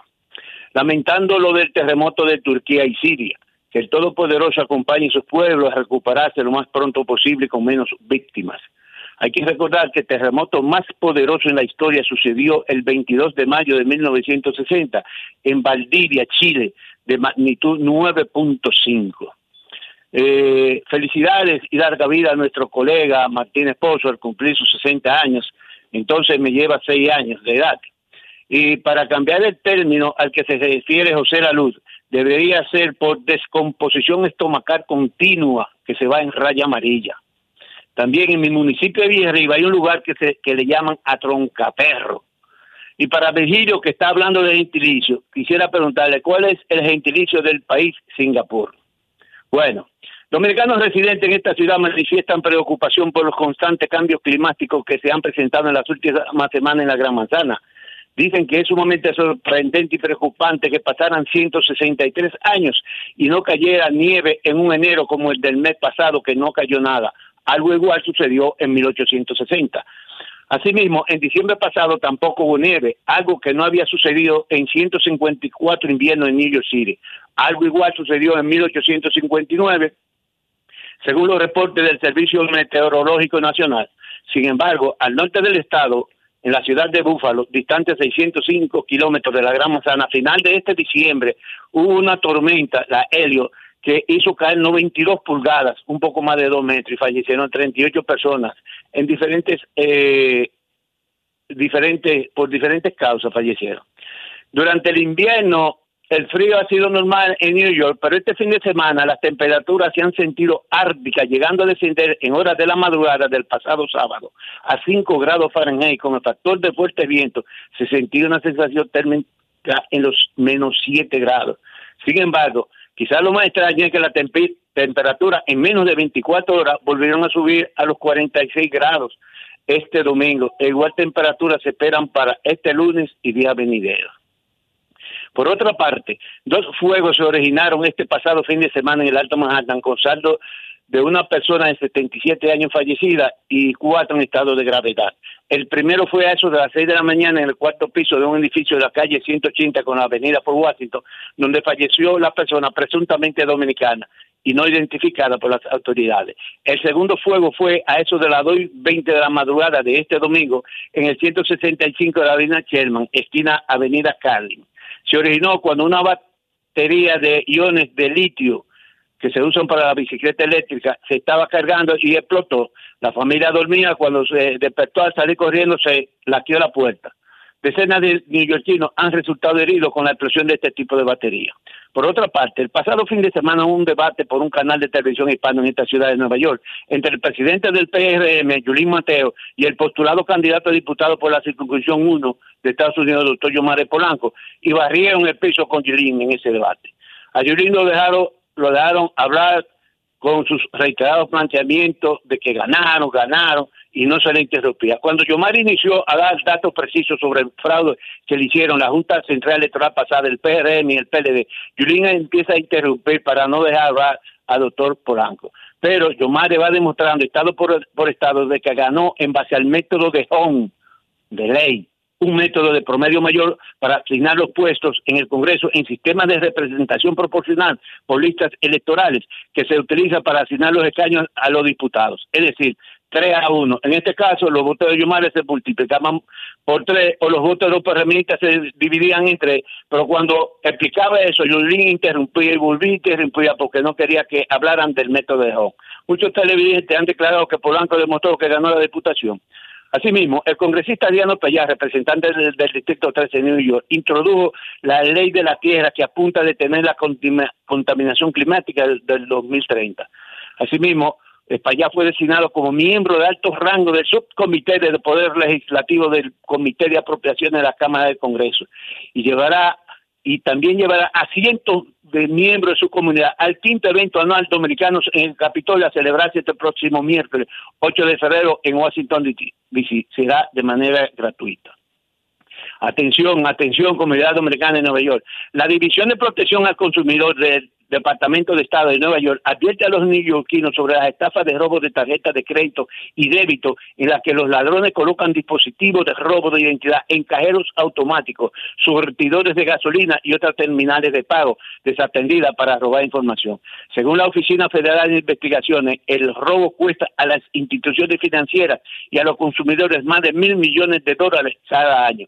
Decenas de miles de dominicanos, al igual que otras etnias, utilizan a diario su tarjeta de crédito y débito en múltiples negocios estadounidenses. Por último, policiales. ¡Pipán! Un policía neoyorquino fuera de servicio, todavía no identificado por las autoridades, tampoco su nacionalidad, recibió un tiro en la cabeza la noche de este sábado y se debate entre la vida y muerte en Brooklyn. El uniformado herido presta servicio en el cuartel 66, donde hay decenas de uniformados dominicanos asignados. El agente de 26 años, acompañado de su hermano, fue a comprar un automóvil ofrecido en venta por Facebook por 24 mil dólares. Al llegar le dijeron, esto es un asalto. Inmediatamente desenfundó su pistola y ahí mismo ¡pam! le dieron eh, el balazo. Su hermano que andaba con él tomó la pistola y titúa, titúa, pipam, pam, titúa, titúa. Se me un tiroteo mayor en ambos lados. El pilote, el, eh, pistolero yo y es perseguido por un escuadrón de detectives. Regresamos al estudio. Bien, nosotros continuamos. Gracias, Ramón. Son las 16 minutos. Pedro, buenos días. Buenos días, Julio. Buenos días a todo el equipo de este Sol de la Mañana. Buenos días para toda la audiencia en todas las plataformas que nos ven y nos escuchan cada mañana y luego nos escuchan durante el día en los diferidos.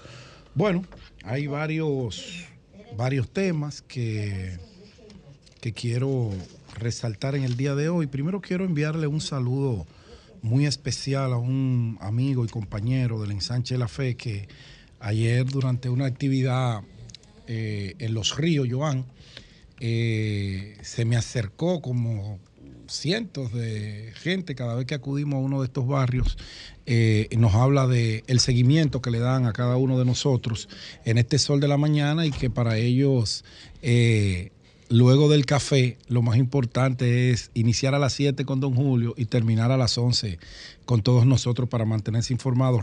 Eh, Fran Peña, mi, un abrazo para ti. Ahí está tu saludo de parte de todo el equipo en el ensanche de la fe allá próximo a la Fidel Ferrer.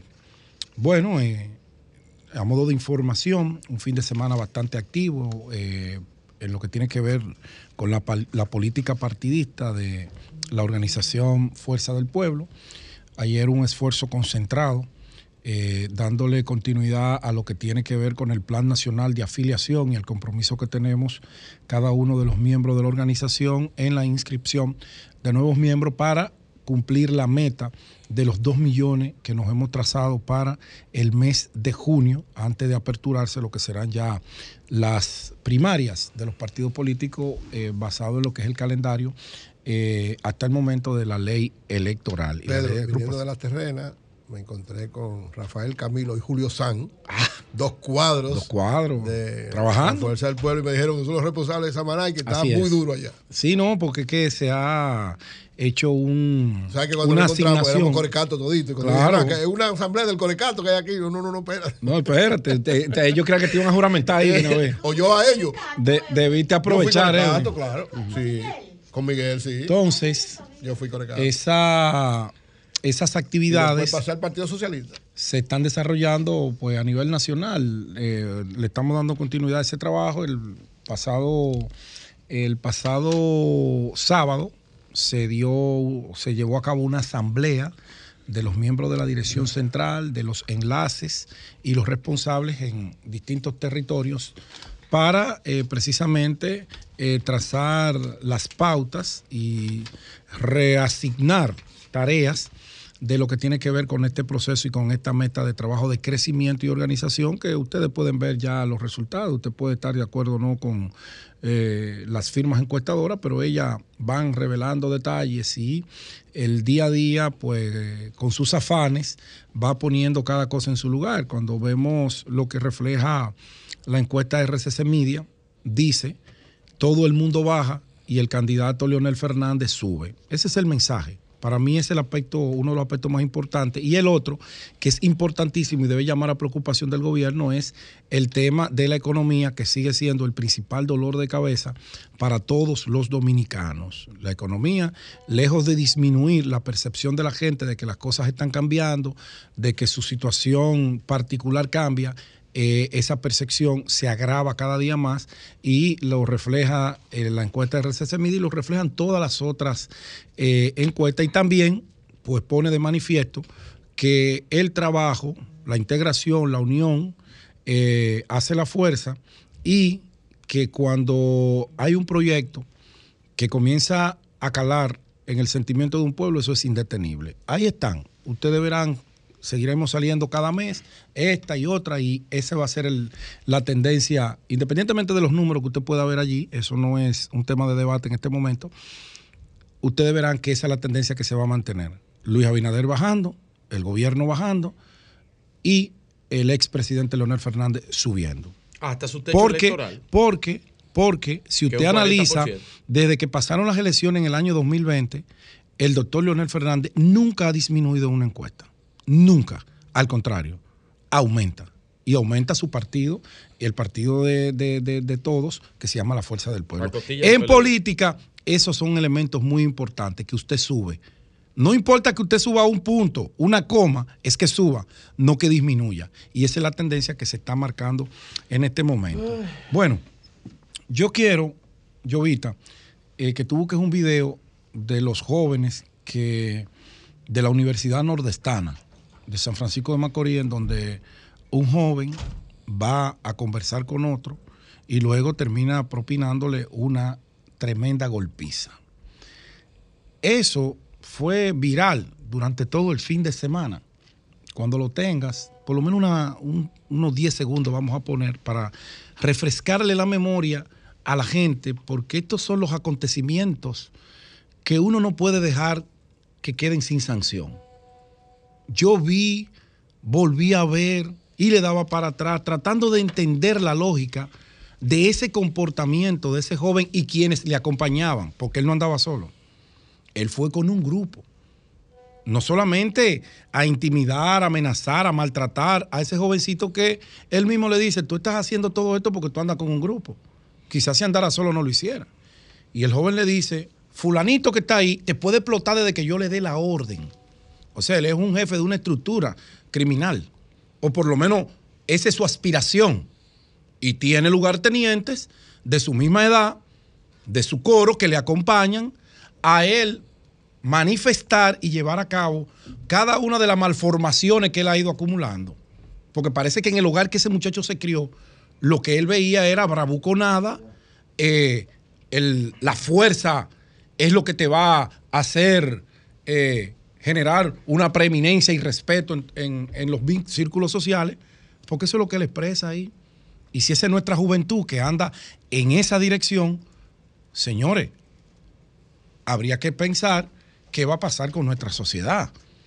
Yo vi, eh, después que el, vira- el video se hizo viral, que el jefe de la policía fue de la familia, que él se va a comprometer. Eso no es un tema de policía, es un tema de Ministerio Público, es un tema de seguimiento, es un tema de una querella, de una constitución en actor civil por parte de su familia. Eso no se corrige con otro videíto pidiendo disculpas y arrepentimiento. No, no, analícenlo en frío. Ese muchacho tiene un comportamiento delictivo, abusivo y un comportamiento de que él se cree que él es el jefe de una estructura criminal que puede hacer con los demás lo que le da la gana. Entonces eso tiene que tener una sanción.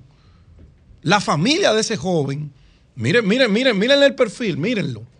Con la frialdad que ese muchacho va a amenazar a su compañero, que no le puede referir el nombre de su novia. Pero Virgen de la Alta Gracia. Y después miren, él- miren cómo termina. Pero él anda con cuatro más que fueron a apoyarlo en ese abuso, que son cómplices de él, que también tienen que verle la cara a un juez y también tienen que recibir una sanción. Mire, mire, yo te exploto, pero no, yo no voy a mandar a fulano, yo te exploto yo mismo. Esos términos son de la jerga, de la ganga, del bajo mundo, ¿Y dónde fue del mundo de la ¿Dónde lo delincuencia, mandaron? de los que quieren controlar territorios. Pedro, y si no lo sancionan, va a matar a uno. No, va a matar y va a mandar a matar. Pero ¿por qué, por qué sí? No, déjame terminar el, la- el enfoque para que lo expliquemos, sí. Porque eso degenera por un tema de, de parece de conflicto de pareja, De de breve, para que tú sigas con el análisis. Lo que pasó aquí fue lo siguiente. Ese muchacho, el agresor inicial, tiene una novia, ¿verdad? Sí. Él, él y su novia tienen una amiga en común. Esa amiga en común, ellos la ponen de relajo. Le faltan el respeto, le hacen bullying, todo. Esa amiga en común es la amiga de la víctima. de la víctima. Entonces ella empieza a compartir con la víctima lo que pasa entre la pareja. Sí. Entonces la novia le hace una captura al chat de lo que está haciendo la amiga con la víctima, con él, con el que le dieron, y se la manda al novio. Una provocación. Entonces el novio viene A de reclamar. ella y agrede al muchacho porque supuestamente él estaba hablando mal De su novia, correcto. y ahora se está enfrentando, porque ustedes fueron, es una salvajada. Una salvajada. Ah, ya lo votaron de la universidad. Sí, sí, es que no, no, Y no. ahora está enfrentando cargo porque la familia del niño agredido eh, eh, está dispuesta A llevar eso hasta las Claro. últimas consecuencias, Sí. que es... Esa fue la sí. causa de- Sí, es correctísimo, eso es así, Pero casi José. lo mata. Eh, Sí, le dio esa- ese no, golpe no, no, ese muchacho, un golpe en el cuello lo puede dejar paralítico. ¿Tú sabes, qué pasó, ¿Tú sabes qué pasó después? Antes de que tú continúes, el tipo está en la calle, ¿verdad? Y se le acercan cuatro muchachos y le dicen, ¿cómo tú estás ahora? ¿Tú viste lo que tú le hiciste a fulano? Ahora nosotros te lo podemos hacer. Exacto. La venganza. Y entonces él dijo, no, ya yo le pedí disculpas. Ah, sí. tú le Ah, tú le pediste disculpas. Tú le pediste disculpas después que tú lo agarraste con tres más y lo explotaste, él pidiéndote a ti que no le hiciera daño. Que le rogó. ¿Tú entiendes? Y le compromete, no, yo no hablo de tu novia. No, le dieron. No, no le dieron. No. Pero la, es mejor Qué que bueno que no le dieron. Claro. A mí, ahora él va a tener- dieron. él a que mí me hubiera gustado que él sintiera el mismo nivel de abuso bien. que él cometió con lo universidad. No, ya, Pero ya. eso no es el Sí. abuso, era abusar, para que más nunca abuse. Porque ese era, eso era un delincuente en Providencia. Bien, Sí. bien. No, no, ese- Sí. esa- él, él quiere, en su, en su íntima convicción, él quiere dirigir Bien. estructuras Claro, vandálicas. claro. Porque eso es lo que él muestra en ese video. Y es lo que nosotros como sociedad no podemos, bajo ninguna, bajo ninguna circunstancia, permitir. Hay una excusa en las redes. Y ese muchacho, tú estuviste a punto de malograrle su vida. Oh, que tiene mío. lesiones que pasan de los 21 días. No. No. No, eso no puede quedar impune. Pero por poco lo mata. Por poco lo mata. Ese Sí. muchacho, ese muchacho Oh. tiene que ir a un sanatorio. Ese muchacho tiene que ir a un lugar donde él pueda cambiar ese aspecto, esa conducta desviada que él ha ido cosechando. San Francisco de Macorís. San Francisco tiene su historia en muchas cosas. Si él tiene ese comportamiento es porque los padres no le acompañaron a él en su educación, de enseñarle valores, de enseñarle el respeto a los demás y que con violencia usted no va a ganar absolutamente nada. Que usted no se puede hacer acompañar de sus amigos para ir Bien. a cometer hechos de esa naturaleza. Eso por ese lado yo espero, yo espero que eso se judicialice y que los jueces determinen qué va a pasar con ese jovencito. Eso no se puede quedar en una simple Así excusa. mismo. Bien. Por último, don Julio, ustedes saben que la semana pasada se produjeron unos cambios en el tren gubernamental y hubo uno de esos cambios que nos llamó la atención a todos, porque es el tercer Contralor General de la República que el presidente Abinader nombra en dos años y medio de gestión. Cuando usted cambia funcionario de una institución tan sensible, tan delicada, con una función tan especial, es porque las cosas no andan bien. Por incapacidad, lo puede cambiar porque no tiene el control de la institución, pero también lo puede cambiar como aparentemente ocurrió en este caso. El señor Catalino Isiano montó una estructura política en la Contraloría General de la República. Aquí están los micrófonos para que él llame y desmienta. ¿Qué es lo que tú dices? No es que me cambiaron ¿Qué? porque yo aspiro a diputado ¿Qué montó y desde qué? la ADE me van a ayudar para que yo, dando tarjetica, monte mi proyecto. No. Fue que ese señor parece que no leyó cuáles eran las funciones de la Contraloría General de la República y cuál es el rol de filtro, de eh, contrapeso entre los funcionarios, los contribuyentes, los servidores y el dinero que se utiliza en esas administraciones y que la Contraloría es el filtro para ver que todos esos procedimientos de pago están acorde con la ley, con la moral y con la buena Pero costumbre. Catalino hizo su trabajo. ¿Cuál fue lo que no hizo? No, perdón. Bueno, y tú vas a decir lo que él hizo porque el presidente lo quitó, porque aquí no quedamos No, no, simplemente... pero no tiene que ver nada con eso. Ah, pero yo- Bueno, tú, tú me dejas pero la información y después tú dices con lo que tiene que ver. Catalino Isiano, él puede llamar aquí y desmentirme. Y los videos están por ahí, las imágenes están por ahí. Montó una estructura con el aparato administrativo de la Contraloría para él lograr propósito político en la zona de Nagua, Cabrera y demás municipios donde él tiene un proyecto político con todo su derecho montado. ¿Usted sabe lo que estaba pasando en Contraloría? Que no había un vehículo para los auditores salir a hacer su trabajo. No había personal. Y están ahí. Porque cuando solicitaban un vehículo, los vehículos estaban en Nagua. Los vehículos estaban en Cabrera haciendo campaña política y descuidó completamente su rol como Contralor de la República. Y ya esos informes los tenía el presidente de la República. Y sabe el daño que eso le estaba haciendo a la imagen del gobierno. Y el daño interno, donde ya los funcionarios de carrera de la Contraloría estaban todos con el moco para abajo, porque cada vez que solicitaban equipos para salir a hacer las auditorías que le compete a la Contraloría, para hacer ese filtro de mandato constitucional y de ley, no es verdad. no estaban porque él los tenía allá montando su proyecto político. Por eso fue No es verdad. que a él lo quitaron de la posición. Eury Cabral. Gracias, Dios. No es verdad eso. No es verdad. no es gracias, verdad gracias, eso. gracias. No es verdad eso de llame. No, no, pero que llame, pero eso no es Pero verdad. es que eso no puede ser. Es que eso no es verdad. Es que eh, Porque ese sería el presidente el trabajo que como para el allá. trabajo como contralor que hizo Catalino Cuando fue un trabajo encomiable. pero encomiable y lo quita la posición. No, lo quitaron y lo- y por lo- y lo- otra cosa, por conveniencia. Ah, no ah, por ah, no ¿cuáles por eso. conveniencias? No, no, no, no está por eso. trabajando para el presidente, para No la por eso, y yo tengo la información para él. de por qué se tomó la decisión y no fue por eso. Pues, pues, no fue por bueno, eso. Eury Cabral. Gracias al Dios Todopoderoso. Si es mentira, el que llame aquí diga lo Salvador contrario. y guía. Como siempre. Pues tú sabes que yo tengo fuentes fidedignas. Bien, inicio con la un político, y lo sabe todo el mundo. Sigue después la Por eso hablo que tiene derecho, pero no con los cuartos de la. Contraloría. Pedro, tranquilo, calmado. No, yo no, Virgilio, que, que le ha dado una cosa. También, tranquilo. también. tranquilo. ¿A usted Calmado, calmado, calmado. Miren, Isaías 12:15, dar gracias ¿Tú a viste Dios lo del pastor que yo te mandé? Porque ha hecho cosas magníficas en ti y se ha sabido en toda la tierra. Siempre Dios hace cosas muy buenas para cada uno de nosotros. Miren, yo he estado diciendo que el proceso que está llevando el PRM y el gobierno, porque es el PRM, pero lógicamente es una acción de gobierno, de estar convenciendo, muchos dirán comprando, alcaldes tanto de la Fuerza del Pueblo como del Partido de la Liberación Dominicana. Este es un proceso, digamos, que muchos dirán, bueno, pero que eso ha pasado tradicionalmente siempre, que hay un grupo de personas que en un momento de un proceso electoral, ellos tienen un puesto, básicamente se da, ¿verdad? Siempre con los alcaldes, pero también se da con diputados y se da con senadores Ay, el que tienen un puesto, sienten que de alguna manera quieren seguir en ese puesto, pero internamente, por diversas situaciones en su partido, tienen conflictos, tienen situaciones o no se sienten con garantía de lograrlo a través de su propia organización y toman la decisión o lo convencen con argumentos muchas veces, ¿verdad? Que no es solamente de palabras, sino también de hecho, de dinero, de que se vayan a otro partido. Muchos dirán, bueno, eso es transfugismo. Otros dirán, no, eso es derecho a la gente no seguir en un sitio donde no se siente bien. Cualquiera que sea la visión que usted vea, lo, lo- lo que está claro es que esa acción, desde mi punto de vista, refleja algo.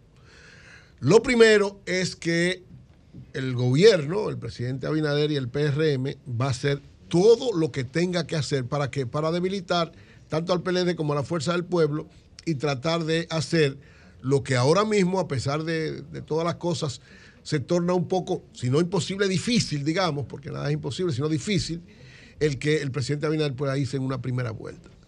Porque yo reitero, lo que pase en febrero del año que viene, en las elecciones municipales, es un preludio.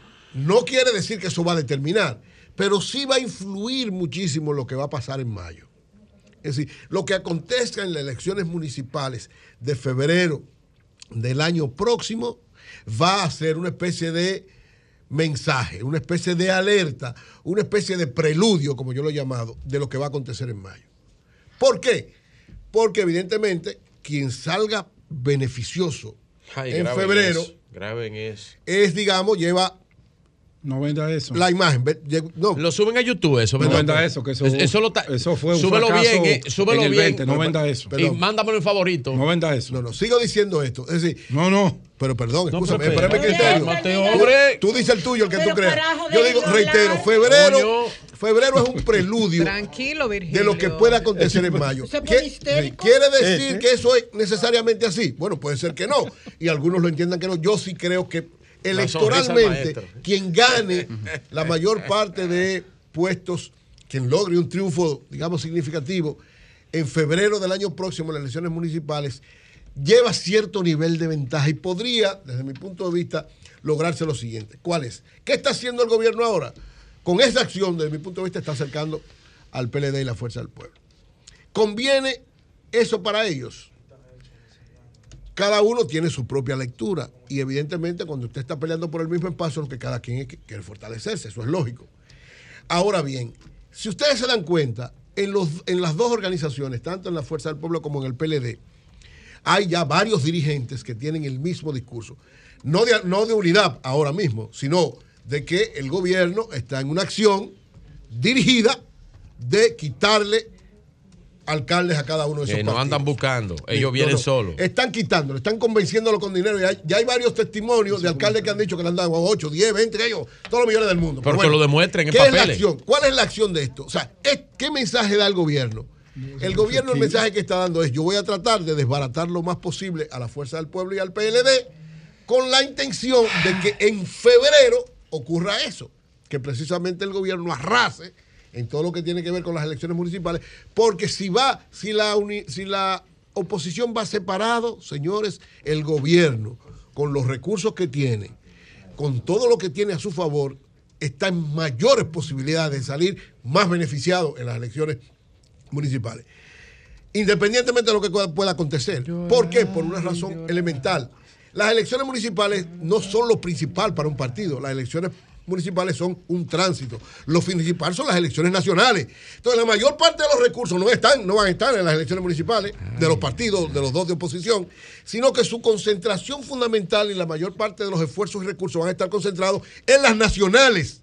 Por lo cual, si no hay un esfuerzo lo más amplio posible de coordinación, lo más probable es que sean, vayan debilitados a las elecciones municipales y el gobierno salga beneficioso. Y eso, desde mi punto de vista, es un mal presagio y peligroso para la oposición. Llorar ¿Qué significa esto? llorar. Que tiene que necesariamente darse un acuerdo entre los dos partidos. No, no necesariamente tiene que darse un acuerdo. Lo más yo reitero, lo más conveniente sería que se diera. Eso es lo más conveniente. Para la democracia dominicana, para el fortalecimiento de esos mismos partidos y para que den un mensaje. Porque lo que va a pasar en mayo del 2024 yo creo que, o sea, por los egos de los partidos van a ir las tres fuerzas grandes, con las tres con posibilidades de ganar. Ahora, lo que acontezca en esas elecciones va a depender de cómo se actúe en las de febrero. Si en las de febrero no hay un ambiente, si no de acuerdo, de armonía en la oposición, el gobierno le va a ir muy bien en las dos, le va a ir muy bien en la municipal y le va a ir muy bien en la congresional. Ahora, si hay algún nivel de acercamiento, y ojalá que haya un acuerdo, porque para el PLD y la Fuerza del Pueblo es preferible mil veces salir mínimamente ganancioso en coordinación con el otro partido de las elecciones municipales que salir sin nada y con un gobierno fortalecido. Entonces, hay una realidad, dos elementos fundamentales. Los dos están viviendo ya la andanada del gobierno porque no es a uno, es a los dos. O sea, están tocando en la puerta todos. Eh, la Fuerza del Pueblo tiene menos alcalde que el PLD, el PLD tiene más, lógicamente el esfuerzo es mayor con el PLD, pero es todo.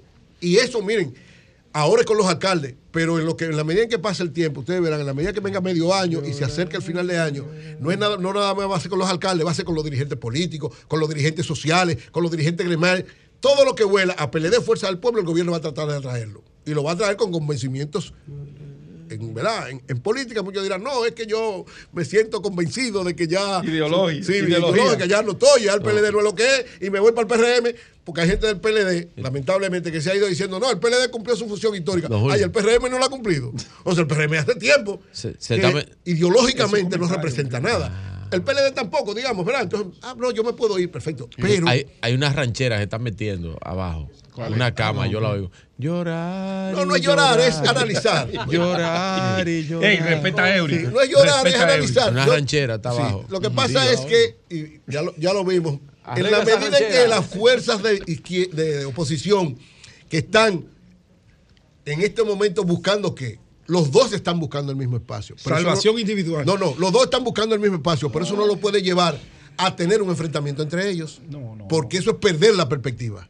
Eso es perder el sentido de la historia. Es decir, ambos tienen que luchar. Y por eso digo, lo que pase en mayo va a depender de cómo usted actúe en febrero. No lo determina, pero influye muchísimo. Y el gobierno no, es solo, no, es no se va a quedar solo en los, en los municipios. Va a ir agresivamente a fa- buscando dirigentes sociales, sindicales, populares y políticos que sean de la oposición para seguirlos debilitando. Ojalá que esta orientación, sentido de la historia de que debe darse. Sí. P- Pero déjame- En el terminar. 2002, Hipólito ganó todos los alcaldes. No, y en el 2004 perdió las elecciones. Sí, pero oye Solamente cosa. para la mejor historia. Estamos de acuerdo. Lo que pasa es que hay una realidad especial que hubo, lo que aparenta que aquí no se va a dar en esa magnitud, aunque puede darse. Recuérdate que con Hipólito hubo una situación que lo llevó a que el gobierno entero fuera desacreditado por el, el problema económico. Aquí caminamos, acaba de haber una situación económica importante porque la carestía ha aumentado. Ya vimos que el principal problema de la gente es el económico, pero hasta ahora el manejo de la economía por la fortaleza con que la encontró, a pesar de la pandemia, o sea, la fortaleza de la economía dominicana, lleva a que de aquí a un año tal vez no haya una crisis de envergadura grande. Por eso es que digo que la fortaleza está en que en ir unificados, por lo menos, el mismo discurso está, combatir esa posición. ¿Cuál es el otro? Para enfrentar esa posición de que te quiten los alcaldes, es tú tener cada vez más alcaldes. Y cada vez más alcaldes tú logras y más éxito tú logras para romper eso en la medida en que tú coordinas. Yo creo que están compelidos. Fuerza del Pueblo y Partido de la Liberación Dominicana están compelidos desde el punto de vista histórico a que haya algún nivel de coordinación para las elecciones municipales, aunque eso no implique un acuerdo electoral propiamente dicho, pero están compelidos a tener algún nivel de coordinación para enfrentar esa acción del gobierno y para que el gobierno no salga, no salga exitoso en febrero y pueda exhibir eso como una diadema de victoria pensando en mayo. Si lo hacen así, si hay algún nivel de coordinación, las elecciones en mayo son favorables, sin lugar a dudas, a la oposición. Cambio fuera. Son 106.5. Bueno, señores, el licenciado eh, Catalino Correa Isiano. Ah, coño, Freddy, nuevo. Freddy. Eh, Freddy, Freddy, Ese nuestro nombre amigo Freddy. político. Freddy, Sí, nuestro amigo. Con ese, nombre que, con ese nombre que van a votar por él. Eh, Freddy, sí. Sí, Freddy, Entonces, es Contralor General de la República eh, y ahora director de, La de los fondos de sociales. subsidios de- de- sociales, sí, exacto. de los subsidios sociales, de la, fun- de la ADES. Ahí se queda la tarjeta. Sí. Exacto. Catalino, ¿cómo estás? Bien, Julio, buenos días. A ti, a Eury, Buenos días, hermano. a Virgilio, a, todos. a Felipe. Ca- Catalino, en relación con lo que planteó Pedro, que él entiende que hubo, digamos, eh, aprovechamiento político de la Contraloría. Eh, adelante. Bueno, mira, Julio, yo normo- normalmente no contesto lo- a ningún comunicador, pero entiendo que ese es el trabajo que tiene que hacer Felipe ahí. Tratar de verificar el- Pedro. Pedro, adelante, adelante, Catalino. Sí, sí, sí. es el papel que hace Pedro, tratar de hacer Pedro, eh, de meritar el trabajo que se ha hecho. Pero nosotros, desde la Contraloría, sabiendo el papel y el rol que tiene que desempeñar la Contraloría, nos embarcamos a hacer, a hacer que la institución funcionara como el órgano rector de control interno y garantizar que las transacciones fueran de manera transparentes y pulcras. Y en ninguna, en ningún momento recibimos nosotros a ningún contratista del Estado para que se para gestionar nada. O sea, ya fluían los procesos de manera normal. Pero, eh, pero él, pero no- él no planteó eso, Catalino. Él no Sí, planteó sí, sí, eso. no, pero, pero quiero puntualizar que ese era el error de la Contraloría. Y cumplimos a cabalidad. Solamente en dos ocasiones los vehículos de la Contraloría fueron a la provincia María Trinidad Sánchez, los de los directores que se tomaron prestados por instrucciones de la altas instancias para apoyar la campaña de vacunación que se, decida- se designaron dos instituciones, Medio Ambiente y Contraloría, para que apoyáramos en la campaña de vacunación en la provincia María Trinidad Sánchez. Y eso lo hicimos y se hicieron con los eh, los vehículos que tenían asignados los directores, se le tomaban pre- prestados. Y una Ok. segunda ocasión, cuando la campaña del CEN. Esa, en esas dos ocasiones se fueron los vehículos de la Contraloría a la provincia María Trinidad Sánchez. Y desde que nosotros llegamos a la Contraloría, compramos un vehículo que lo usamos, que no usamos vehículos oficiales para ir a la provincia María Trinidad. De manera que no sé de dónde le sale a, a Pedro decir que los vehículos están, que están en la provincia y que no se está haciendo trabajo. Nosotros cumplimos a cabalidad el trabajo que teníamos que hacer la Contraloría. Y cuando el presidente me llamó para el cambio, hablamos, nos pusimos de acuerdo y razonamos varias, varias, varias cosas. Y he venido aquí porque yo soy un, yo soy un fiel colaborador del presidente. El presidente entiende que yo me necesita, ahí voy a estar, aquí en mi casa, donde sea. Ca- Catalino, eh, ¿por qué entiendes que se produjo el cambio? ¿Se puede saber lo que el presidente te planteó? Bueno, eh, son cosas que no debo decir. Eh, desde aquí presidente entiende que yo puedo hacer un trabajo. Aquí vinimos a hacerle un trabajo al presidente, nada más. Ok, ok. Bueno, pues eh, tú dices que en dos ocasiones para el censo y para la campaña para- de vacunación. Una. Ahora, si hay otra que me lo diga, si yo me voy a la provincia en mi vehículo particular, yo nunca he ido con un vehículo oficial a la provincia de María Trinidad Sánchez, nunca lo he hecho. ¿Viste? Ni ando con ni ando con vehículos de, de, de la que como generalmente se usa, porque yo me voy solo a mi provincia como Freddy Correa, nunca fui como funcionario. Yo voy a mi provincia como Freddy Correa, como siempre he ido, como vengo de allá por más de 20 años en mi ¿Y provincia. qué, y qué posición buscaría, Freddy? ¿Qué posición buscaría electiva?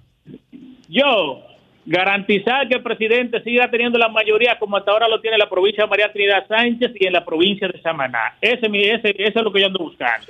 Freddy, lo- lo- lo- cuando fueron los vehículos y la, ¿verdad? el personal de la Contraloría donde tú estabas, no hicieron en ninguno, participó en ninguna actividad política, ni hicieron No, actividades. no, no. Bajo ninguna circunstancia, Eury. Bajo ninguna circunstancia. Porque, oye, dicen que yo aspiro, pero las aspiraciones mías llegaron hace tiempo, que Luis sea presidente y ahora que se relija. Pero dice que tú aspiras, creo yo, a senador o a diputado, a uno de los dos, tú tienes derecho. Nuestro candidato a senador es Alexis Victoria. Ok, y a diputado no aspiras. No, no, no, no, Eury, no. No. ¿Seguro?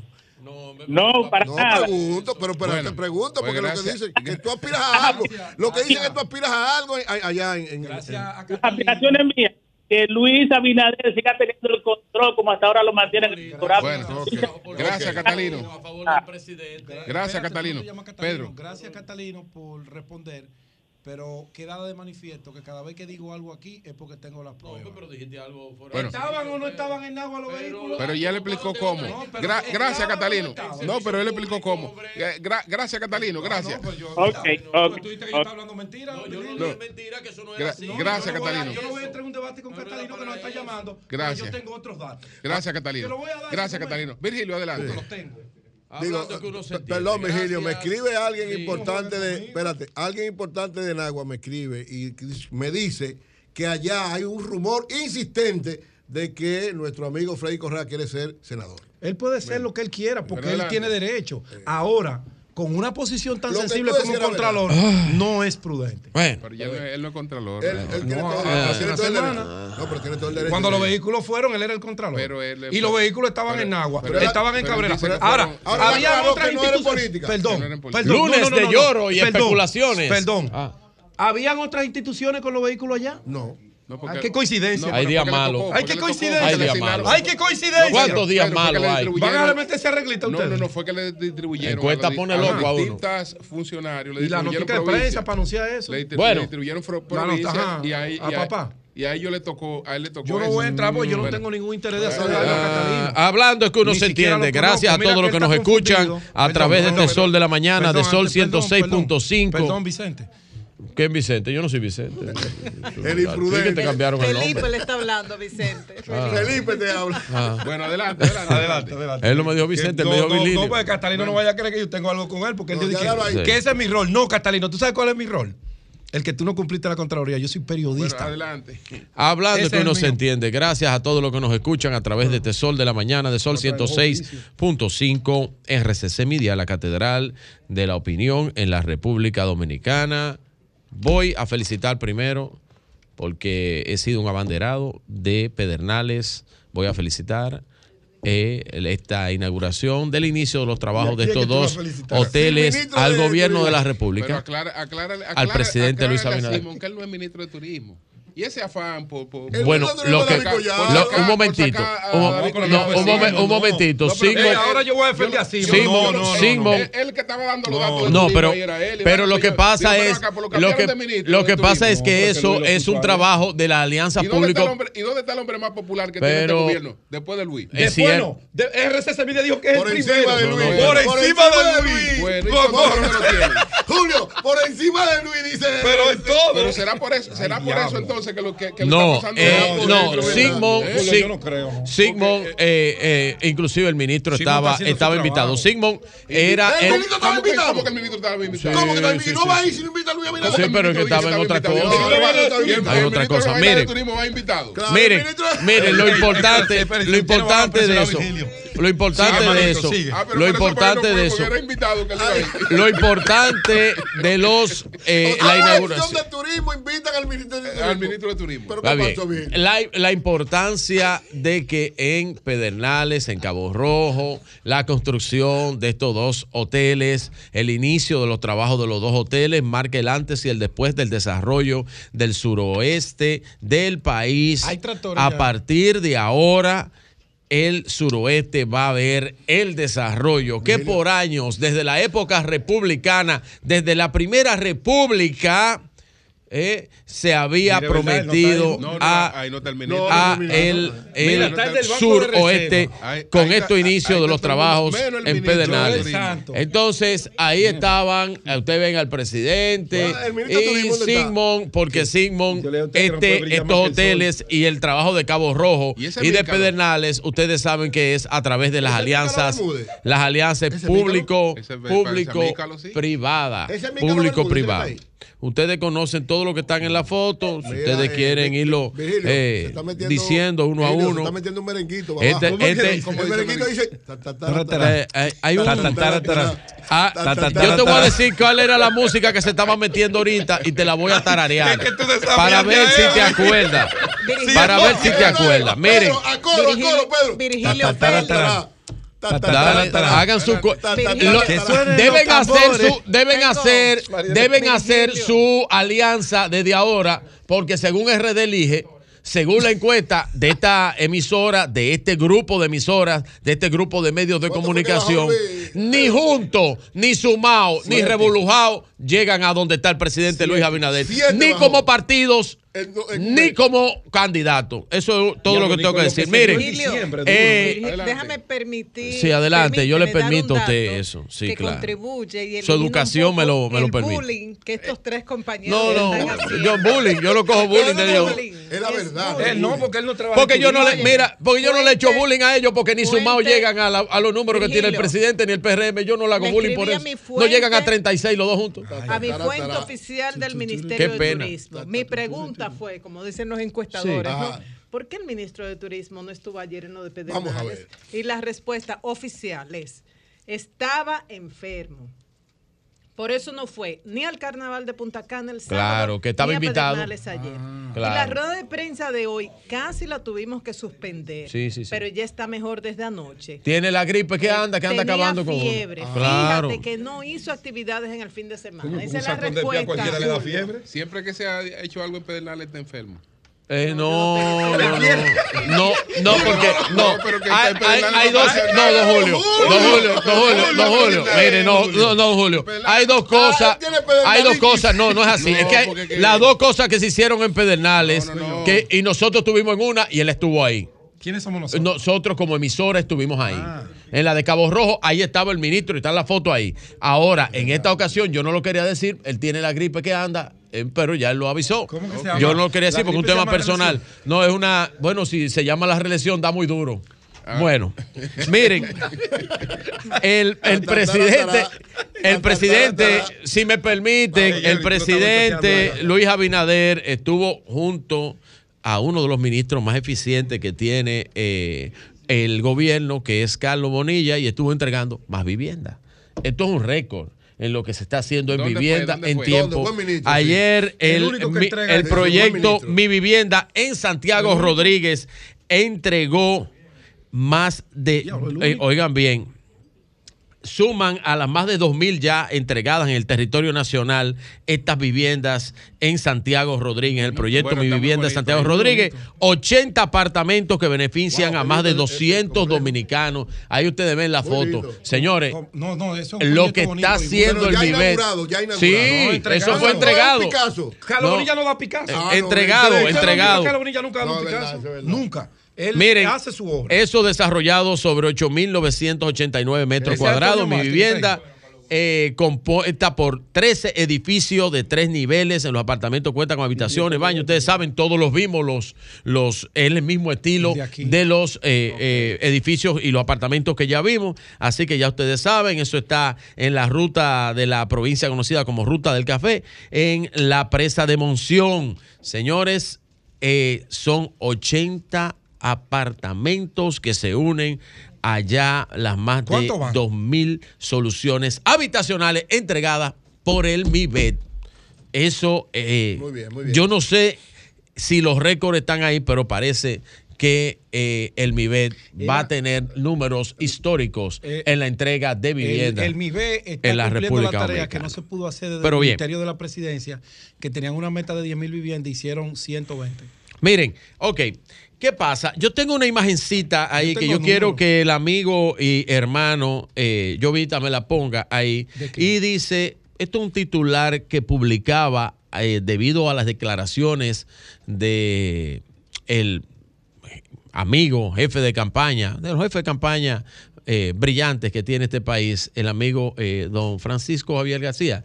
Y él hablaba de la compra de alcaldes y, y ahí hablando de eso, y dice, este título de N Digital decía, se descuartiza la matrícula municipal del PLD y el PRD. Se van 27 de 76 ediles, un 34.2. A eso es que responde Francisco Javier García cuando dice que ese estudio lo hizo N Digital y hizo el estudio alcalde por alcalde y estudió los alcaldes que se habían pasado eh, a, a la- al, al PRM. ¿Qué pasa?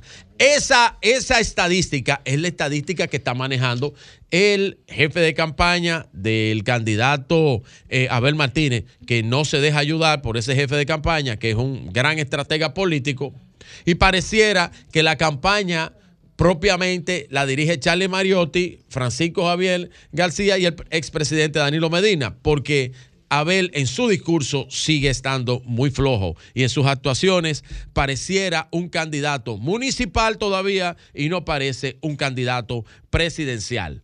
Sale al frente eh, Francisco Javier García y dice lo siguiente que los partidos de, eh, están, de oposición están siendo comprados, sus alcaldes, por, por el gobierno. Yo tengo seis meses en esta tribuna abierta al público y el, que es el programa de mayor importancia de la República Dominicana, que es Sol de la Mañana. Y en Sol de la Mañana, nosotros hemos dicho en más de una ocasión, en más de una ocasión, lo que está pasando con los niveles de los municipales y los alcaldes.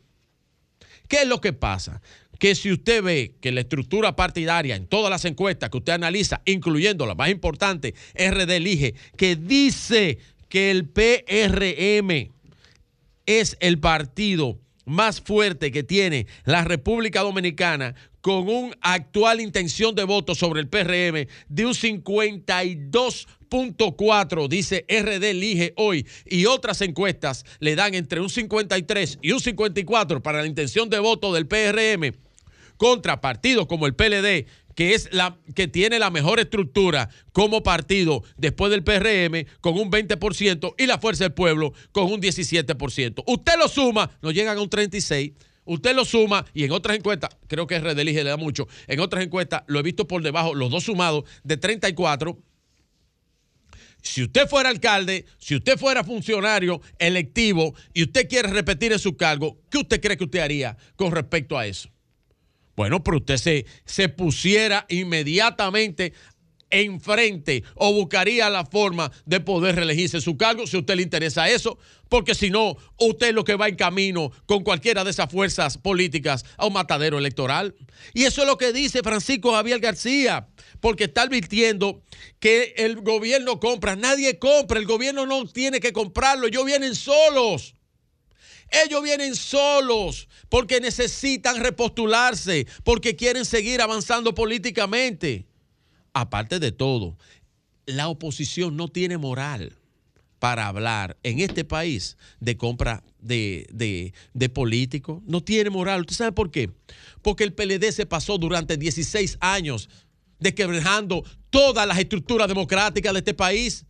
Terminó con el partido más grande de oposición con el partido madre del PLD, que es el PRD, el PLD terminó con ellos. Ustedes se acuerdan todas las compras masivas que hizo el PLD en el 2008 y en el 2012, donde terminaron haciendo un acuerdo con el presidente de ese partido que lo ha llevado a la destrucción, Miguel Vargas, porque es el artífice, el arquitecto y el ingeniero de la destrucción del PRD. Y eso fue operado por Danilo Medina y destruyó el PRD, pero con, con más de, más de 50 sentencias a favor, destruyó Leonel Fernández al PRD también y lo pasó en manos del PLD. Y todo eso para garantizarse estar 16 años en el poder. Y ahora, y ahora, y ahora, todos los dirigentes, ay, que me están comprando, que me están comprando dirigentes. Por eso le soné la ranchera, incluyendo a Eury Cabral y a Pedro Jiménez, la ranchera, la ranchera que dice lo siguiente: llorar y llorar, llorar y llorar. ¿Por qué llorando? Están llorando anticipados. Están llorando ante una derrota terrible que viene porque no tienen candidato a la presidencia, el PLD, y el otro no tiene estructura política para garantizarle a nadie absolutamente ningún puesto. Y eso lo está llevando al precipicio. Y ustedes saben qué es lo que le va a quedar. Seguir llorando. Porque el que tiene la lágrima honda, que empiece a llorar temprano. Bueno. El sol de la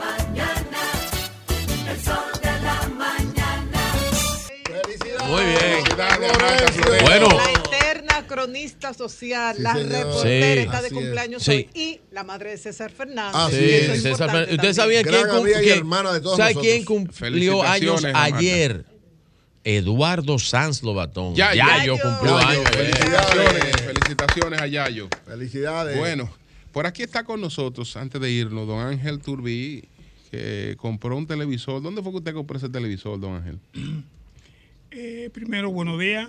Sí. Muchas gracias a este panel, señor Martínez Pozo, la señora. Gracias, gracias a todos. Aquí, a todos. Vamos a explicar dónde usted compró el Ok. Sí. Ese televisor yo lo compré en la Curacao. ¿Y qué le pasó a usted con el televisor? Ese televisor, yo compré ese televisor con una garantía de cinco años. Ok. Eh, ese televisor a los tres meses comenzó a darme problemas que no se veía la imagen y se iba. La joven me dijo a mí que era porque ese televisor yo tenía que tener obligatoriamente cable para eso. Pero luego yo puse el cable y el televisor seguía con ese problema y luego yo fui y se lo entregué. Cuando yo se lo entrego, ella me dice que tiene un problema en el software, me parece. Usted tenía su garantía cuando sí, fue, sí, se lo llevó y todo. Aquí está todo, todo. Está. Okay. Sucede que luego que yo le entrego el televisor, ella me dice que en 15 días me lo entregaban. Cuando pasan los 15 días, llegan 20 días, los 25 días, yo desesperado por ver mi juego, vuelvo allá. Cuando vuelvo me dice la joven, mire caballero, no hemos podido mandar el televisor porque el camión que los recoge está pero, pero, lo que tienen que conseguirle otro televisor. Sí, sí, problema? Claro. claro. Tenga me dice, claro. pero hay un problema. ¿Cuál? Digo, bueno, mire, para mandarlo hay que buscar 3 mil pesos para mandarlo a la López, a la Leopoldo Navarro calle que está el taller principal si usted está muy desesperado. Yo, porque quiero ver mi, mi, mi juego de pelota. Dios lo buscó los 3 mil. Aquí te recibo, está todo. Luego ella me dice que a, lo, a los 15 días vuelvo. Cuando vuelvo ya yo me riego de una manera que estoy que no aguanto, pero no puedo levantar mucha helada porque ha tenido unos problemas y eso me puede traer más. Le digo, mire, yo quiero mi dinero porque yo di aquí 23 mil, eh, 16 mil pesos que yo trabajo en esa agencia que está ahí al lado de ahí, me lo dieron de bono y yo lo compré mi televisor porque no tengo donde ver televisor con mis hijos. Tengo que ir a una casa al lado a ver televisor. Yo quiero mi televisor. Me dice, mire, vamos a emprestarle este, Tulbi, hasta que aquel televisor se le entregue. Un televisor usado Digo, mira, yo no quiero problemas, yo quiero mi, mi televisor con un TCL de... Cuántas pulgadas te prestaron? De 43 pulgadas. ¿El que tú compraste? Sí, aquí está. ¿Y de cuánto te prestaron? Un televisor pequeño. De, de 32. Sí.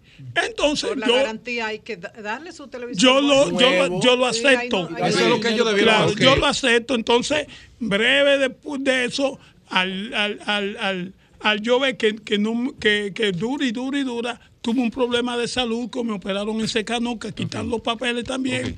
Y luego cuando yo mandaba ya me decían que no me, que todavía el televisor estaba en eh, que el suyo no salió que, que sí que estaba ¿Y qué pasó definitivamente definitivamente no me entregan el televisor. Usted fue al pro consumidor por sí aquí tengo todo. pero consumidor pasó por su enfermedad. ¿Cómo? El, el, tiempo de la no, garantía. No, pero si él pasó. lo entregó, no le pasa no, la garantía. No, no, no, ya, prescribe, ya no prescribe. prescribe. Ya, ya, si él le entregó y si ellos lo tienen, ah, si ellos lo tienen, tienen ah. que devolverlo o arreglarse. Aquí está, míralo bueno, aquí. con Eddie Alcántara. Entonces, Luego, y, pro, y pro consumidor, ¿qué hizo? Míralo aquí, pro consumidor hace una. Dice que hay que instalar una pieza que lo lee Eso no primero. es problema de él. Pero no es problema de él, él dio su cuarto. Que le den su cuarto un televisor nuevo. Ahí no hay más opción. Ahí no hay más opción. Su cuarto o un televisor nuevo, lo que él quiera de la manera.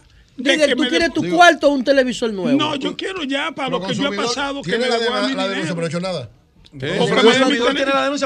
la Curacao tiene que devolverle su cuarto. La denuncia Proconsumidor que está ahí. No, llámate a Eddie. Este Proconsumidor. El 23 de agosto. Óigame, no me han dado nada. Proconsumidor lo que está buscando es que se me venza. Pues. El mes que viene se me vence la garantía y ya yo pierdo todo. No, no se puede vencer. No se va a vencer. Ya, Usted tiene su prueba de que fue antes, de que todo esto fue antes de que se venciera la garantía. Fue, eh, eh, este es el expediente. Coño, ya yo llegué. Entregado en la fecha 23 de agosto del año 2022. Déjeme decirle una cosa. Que el país, agosto del año pasado. El país, no, el país, el mundo entero no está escuchando. Óigame bien, si el pobre no eh. tiene donde moverse está preso. El pobre viene a una emisora como, como, esta porque son gente serio, son gente responsable, que saben cuando un pobre necesita y hace su labor. Mire, yo aquí le agradezco a ese señor, un momentico, don Julio, perdóneme, a ese señor que está acá, este. sí, porque no puedo tener mucha visión. Bueno, pues usted, usted ahí está en buena sombra. No, porque le voy a decir. Está en sí, óigame bien. No, no queremos un televisor no, no, ya en nuestro cuarto, pero no lo buena sombra. No, sí, yo no quiero, óigame bien. Eh, yo estamos te voy a hablar con Paulino Luis, Estamos en el gobierno de Luis. No, pero de, no, no, no. de él. De Luis no, Rodolfo Abinader. Yo te voy a conseguir un televisor. Yo le voy a decir algo. No, es la cura que tiene que resolver. Sí, sí, pero escúchame. Yo le voy a decir algo. Está reclamando un derecho. Es la cura que tiene que Yo le voy a decir algo. Yo Es la cura que tiene que buscar su pago. no está pidiendo. No, yo no estoy pidiendo. No está pidiendo. Con los cuartos de él le vamos a conseguir un televisor. Hay un productor que mírenlo aquí donde está. Un productor que me dijo a mí iba a llamar a ese señor A Eddie. para que sí, para que me resolviera No, eso. es que no hay que y desde el llamarlo, día porque eso- 9, Vamos a llamarlo, vamos a llamarlo. desde el día Un 9 cuarto, de vamos a diciembre. quedar con el teléfono suyo. Nos ¿Quiere quedamos usted con una el- reunión del Bueno, partido? Mira, Señor. léelo. Ah. Óigame. Mira, nos vamos a quedar con el teléfono suyo, Turbín. Anunciaremos porque por aquí eso no la va- solución El doctor del Cruz caso, Millán que lo está tranquilo. ayudando Va- a él va- con va- eso. no vamos a quedar, no vamos a quedar, no vamos a quedar con el Eso es teléfono una- suyo. Tú ves lo que yo hablaba Que de- te devuelvan No, tu no, no, cuarto, no, que no, mira, no,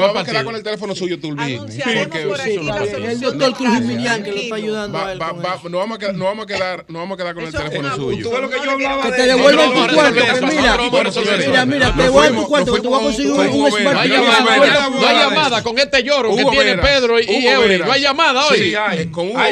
La llamada.